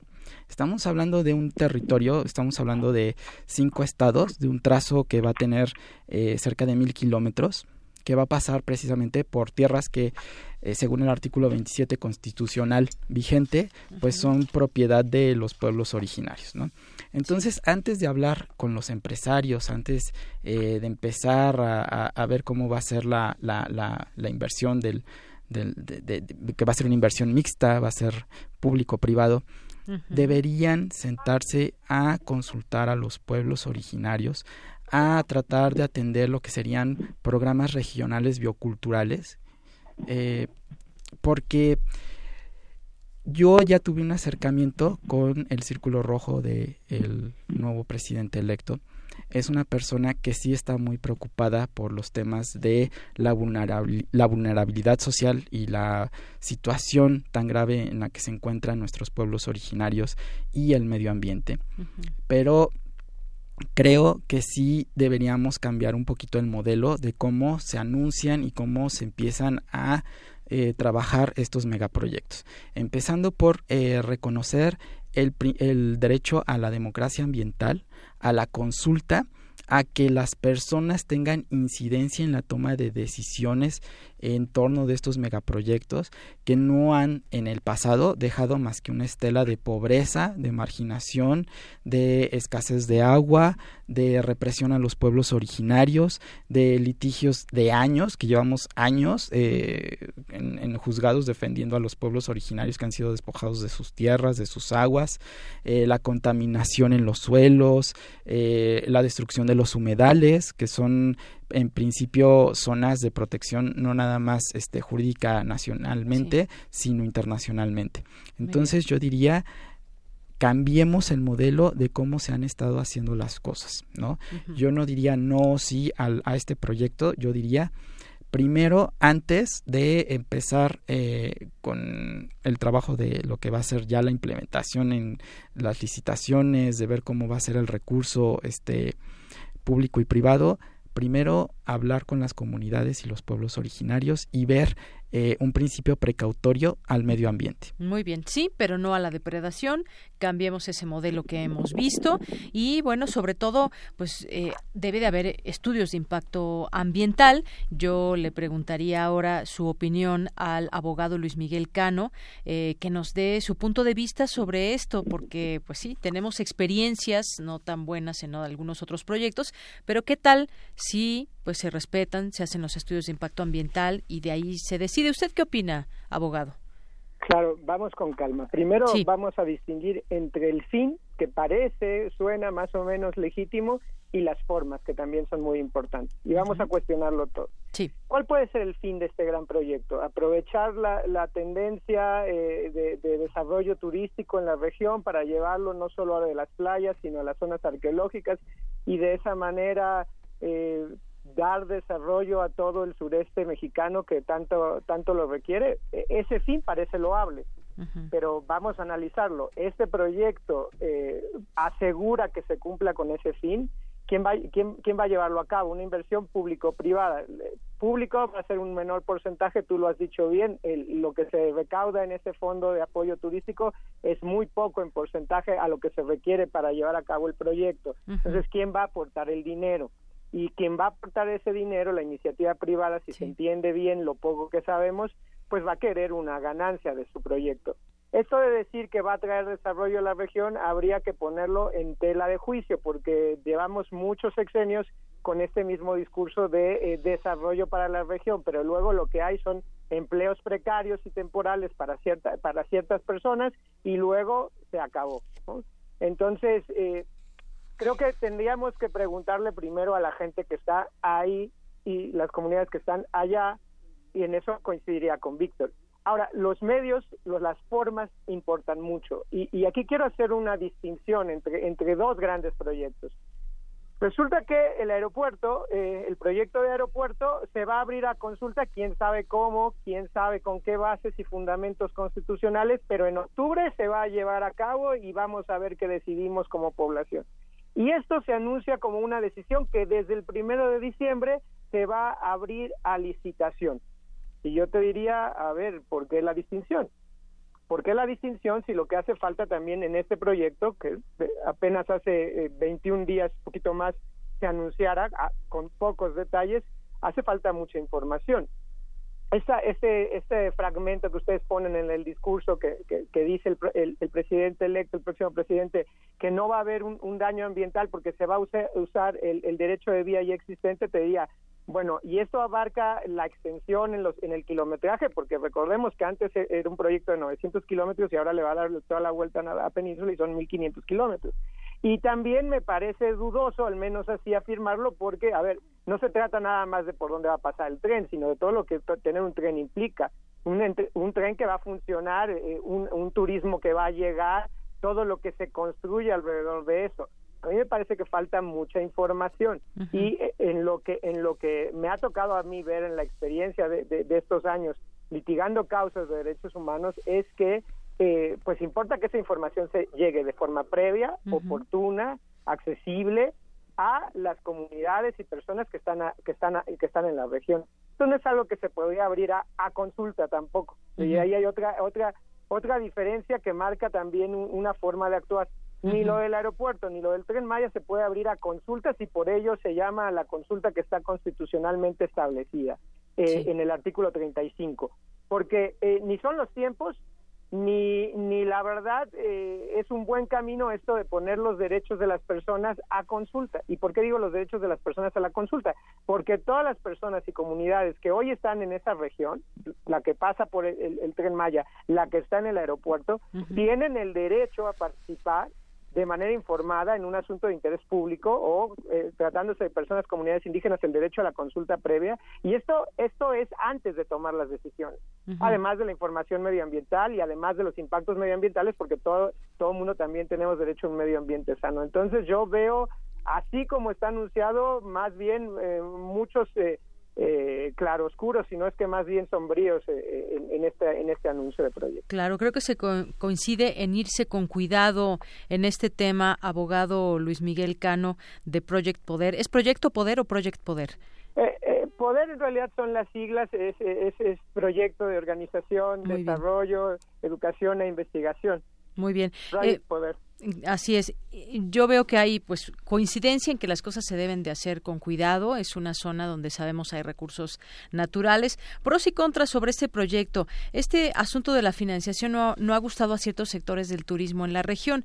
Eh, hay por, traigo a, colación el ejemplo de Pablo Azcárraga, que es presidente del Consejo Nacional Empresarial Turístico, y dijo que con esta decisión el gobierno estaría quitando dinero a la promoción turística del país, por lo que acabaría haciendo daño al sector. Como contrapunto, la Confederación de Cámaras Nacionales de Comercio, Servicios y Turismo, la CONCANACO, sí se mostró más optimista con el proyecto, del que aún apenas se conoce, no se conoce a grandes rasgos o a detalle este proyecto, y también dijo que estarían atentos al momento de la licitación para destinar inversión, deben explorarse fuentes adicionales de financiamiento de la magna obra, es decir, ya hay como expectativas sobre esto. Y para el presidente electo, este proyecto fomentará mucho el turismo.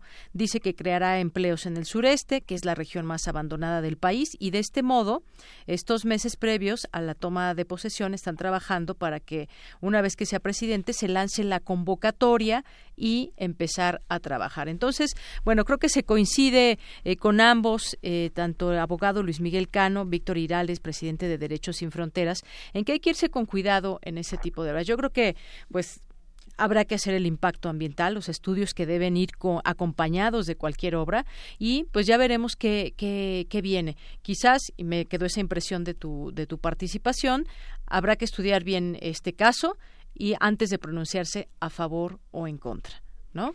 Sí, yo lo que eh, le diría al nuevo presidente electo es que rompa con el modelo eh, que hemos tenido ya durante décadas aquí en México, de incumplir con el principio 10 de la Declaración de Río sobre Medio Ambiente y Desarrollo, eh, acuerdo del que es parte México. ¿Por qué? Porque se debe garantizar a las personas el derecho a participar en la toma de decisiones, sobre todo a las personas más vulnerables. En este caso, pues son los pueblos originarios nunca se ha hecho. De hecho, hace unos días, Jan Yarab, el, representante del alto comisionado para los derechos humanos aquí en México, dijo que eh, pues vivimos en una larga enfermedad aquí en México de la imposición desde arriba de este tipo de megaproyectos sobre los derechos humanos, ¿no? Como decía eh, mi amigo, el abogado de Project Poder, eh, no se está tomando en cuenta eh, para nada este derecho humano, que es el derecho humano a la consulta, a la democracia ambiental, y espero, espero que el nuevo presidente rompa con este modelo en México.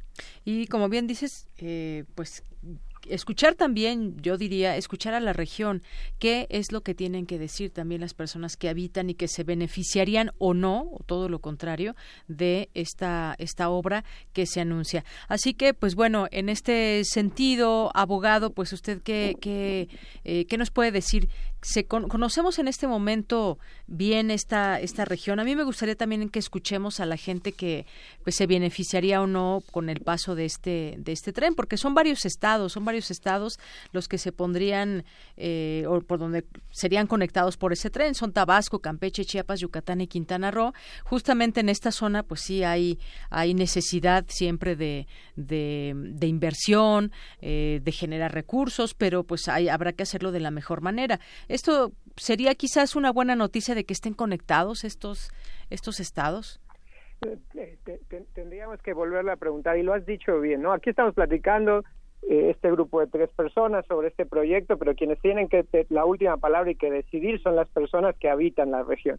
A ellas son las que conviene o no conviene este proyecto de desarrollo. Y, déjame sobresimplificarlo y a lo mejor hasta hacer una caricatura. A mí me encantaría conocer eh, la punta del Monte Everest, pero no creo que hacer un proyecto de, de, de, una, de, que me lleve una estructura hasta allá sea lo adecuado, ¿no? y acá puede haber un, desarrollo en la región que hace falta, pero también hay que preguntarlo. Y acá, acá, acá has dado el clavo, ¿a quién realmente va a beneficiar el proyecto? Déjame ser categórico. Las formas anunciadas son inadecuadas. Son son hasta ahorita no da, no dan elementos para pensar que van a hacer las cosas mejor, porque no se está diciendo vamos a dar información, vamos a abrir a consulta por participación de las personas eh, que están realmente involucradas. Lo que se ha dicho es, el primero de diciembre llego y lo concesiono. Eso en formas está muy mal. Pero vamos a, hacer en los fines, un estudio de los fines. Esta idea del desarrollo que, que ha permeado, en donde el gobierno apoya la inversión privada, donde el gobierno apoya a empresa, industria, sector financiero para que para que hagan un megaproyecto del cual tienen aseguradas ganancias de retorno, y a la población se supone que le da algo de desarrollo a cuentagotas por derrame, es un fracaso absoluto. Es un fracaso absoluto. Y aquí es, una, es, un, es un buen momento para probarlo. Porque a lo mejor eh, eh, el desarrollo que las personas quieren no es un desarrollo con un tren y no es facilitarle a toda la gente que viene a Cancún pues que en media hora se pueda subir al tren y en, y en unas horas darle la vuelta a la península, bajarse, pues, tomarse una foto ahí en, en, donde esté la ruina y volverse a ir a emborrachar en la noche. Ese, esa idea de desarrollo, pues habría que preguntarle a la gente si es lo que quiere, porque a lo mejor, a lo mejor, igual que subir el Monte Everest, requiere un poquito más de trabajo, un poquito más de esfuerzo, y un poquito de más respeto por tu entorno para ir a visitar todas estas zonas. Yo, yo tengo 42 años. La gente que tenemos nuestra edad, pues tuvimos la oportunidad de conocer Tulum, de subir a, subir a, a, la cúspide de la pirámide. Ahora ya no se puede, ¿verdad? Ahora ya no se puede. La gente hace 35 años, 30 años, podía ir a toda esta zona, pues claro, te costaba esfuerzo, tenías que ir, a lo mejor ahí con tu cochecito a ver si llegabas y luego caminar buen buen rato y luego ir y podías ver una belleza. y eso lo, va, lo van a hacer como un Disney para hacer las cosas más fáciles. Yo volvería a preguntar, a ver, ¿cuál es la finalidad? ¿A quién beneficia y quién te lo pidió así?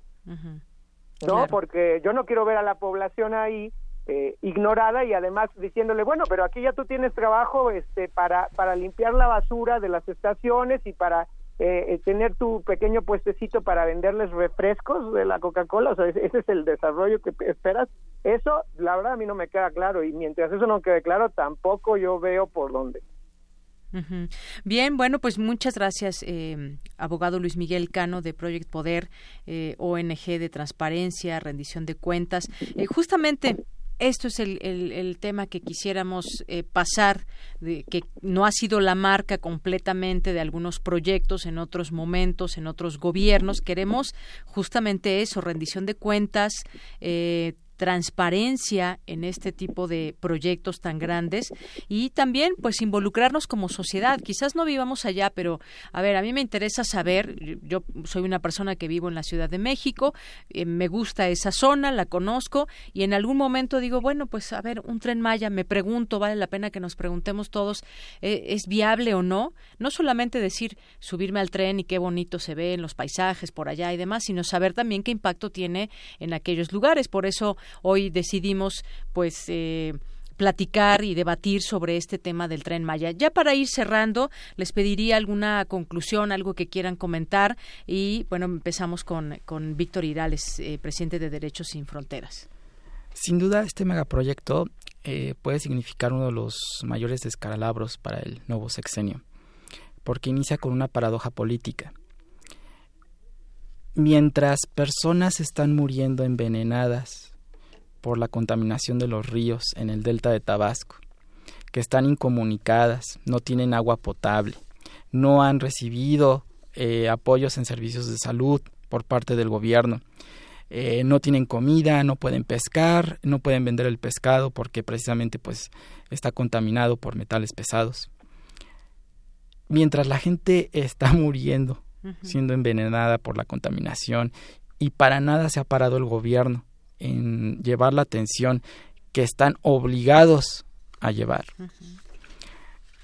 Se está atendiendo un megaproyecto ¿no? Eh, con un objetivo turístico que pues mientras la gente está muriendo envenenada eh, se está hablando de desarrollo no entonces creo que sí es un contexto muy grave es una paradoja política la que eh, con la que vamos a empezar este sexenio y creo que también la información no ha sido la, adecuada, principalmente porque se habla de que ya existe una vía eh, en, esta zona que por la cual no habría un grave impacto ambiental porque ya está construida. Bueno, esta, esta línea de vías únicamente comprende de Palenque a Valladolid. Estamos hablando de 1.500 kilómetros eh, de extensión del trazo de la, de la ruta. Entonces, eh, como dice Luis, debe de haber primero la información clara, con máxima publicidad, y que todos podamos tener acceso para que haya una consulta. ¿De qué sirve que haya una consulta si esta consulta va a estar viciada? De entrada porque no contamos con los elementos de información adecuados para que las personas tomen una decisión. Entonces, eh, creo que sí es el momento de que el nuevo presidente rompa con este modelo ya de décadas de una política ambiental que no es más que un negocio privado. Pues muchísimas gracias por esta conclusión.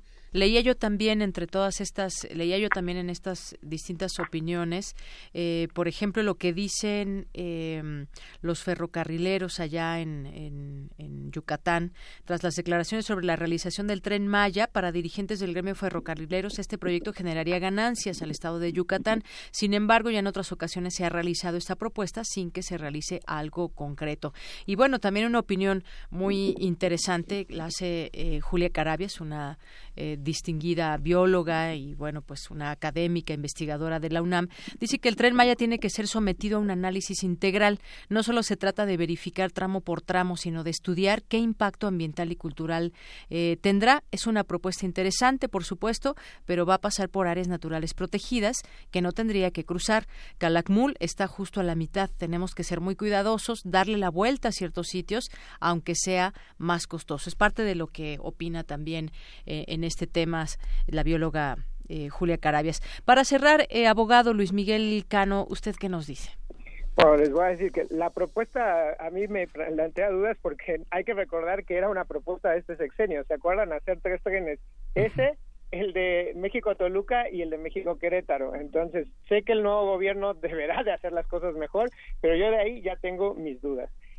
Segundo, para esa época México ya tendría que tener firmado el convenio de Escazú. Hace rato Víctor hablaba del, principio 10 de la Declaración de Río. Eh, hoy, hoy, sabemos que el convenio de Escazú destaca información, participación y acceso a la justicia en temas medioambientales para toda la región como un tratado vinculante. Entonces también habría que respetar por ahí. Tú me anunciaste como abogado de, poder y como acompañante de los comités de Cuenca Río Sonora.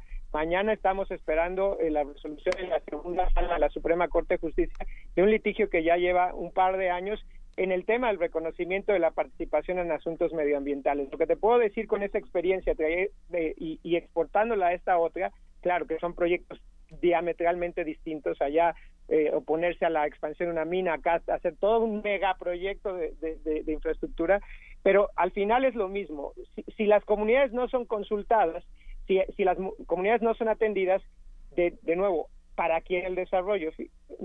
Escribo ocasionalmente en proceso y, el primero de septiembre escribí algo que se llama una constitución de izquierda y que destaca que nuestro artículo 25 constitucional eh, le, obliga al gobierno a apoyar no solo la inversión del sector privado, sino del sector social, de comunidades, de ejidos, de cooperativas, de, organizaciones de personas trabajadoras.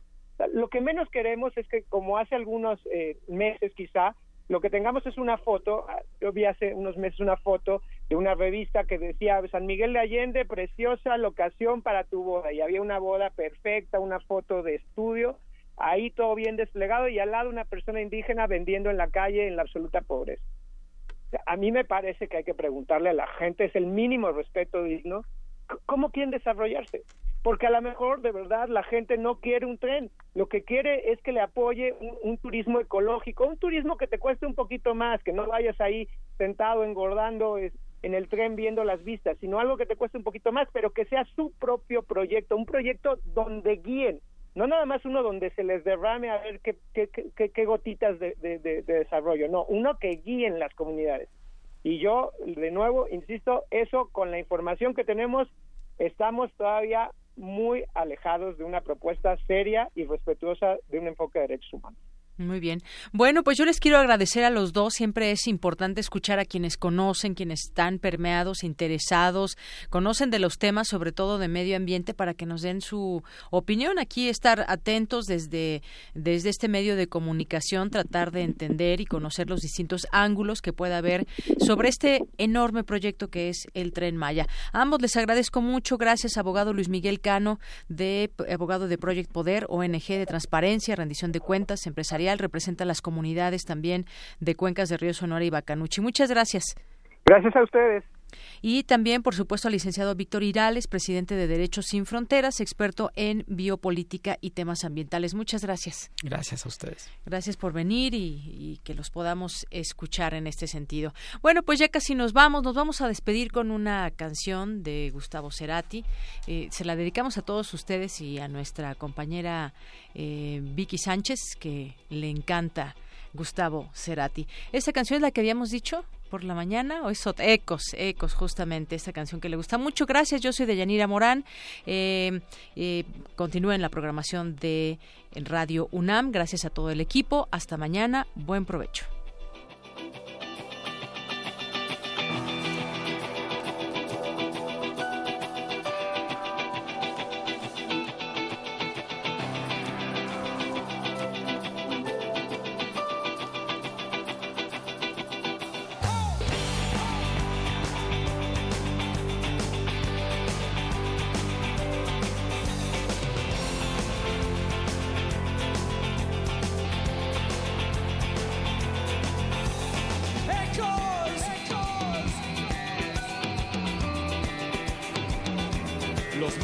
se estás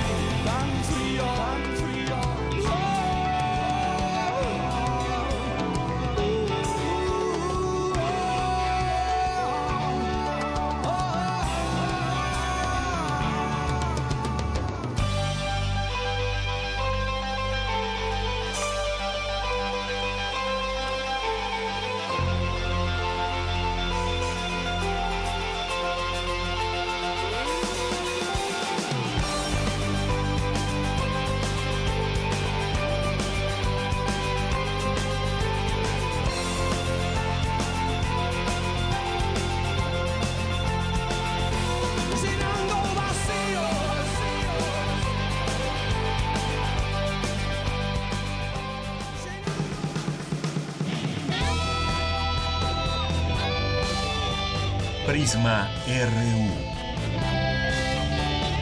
Relatamos al mundo.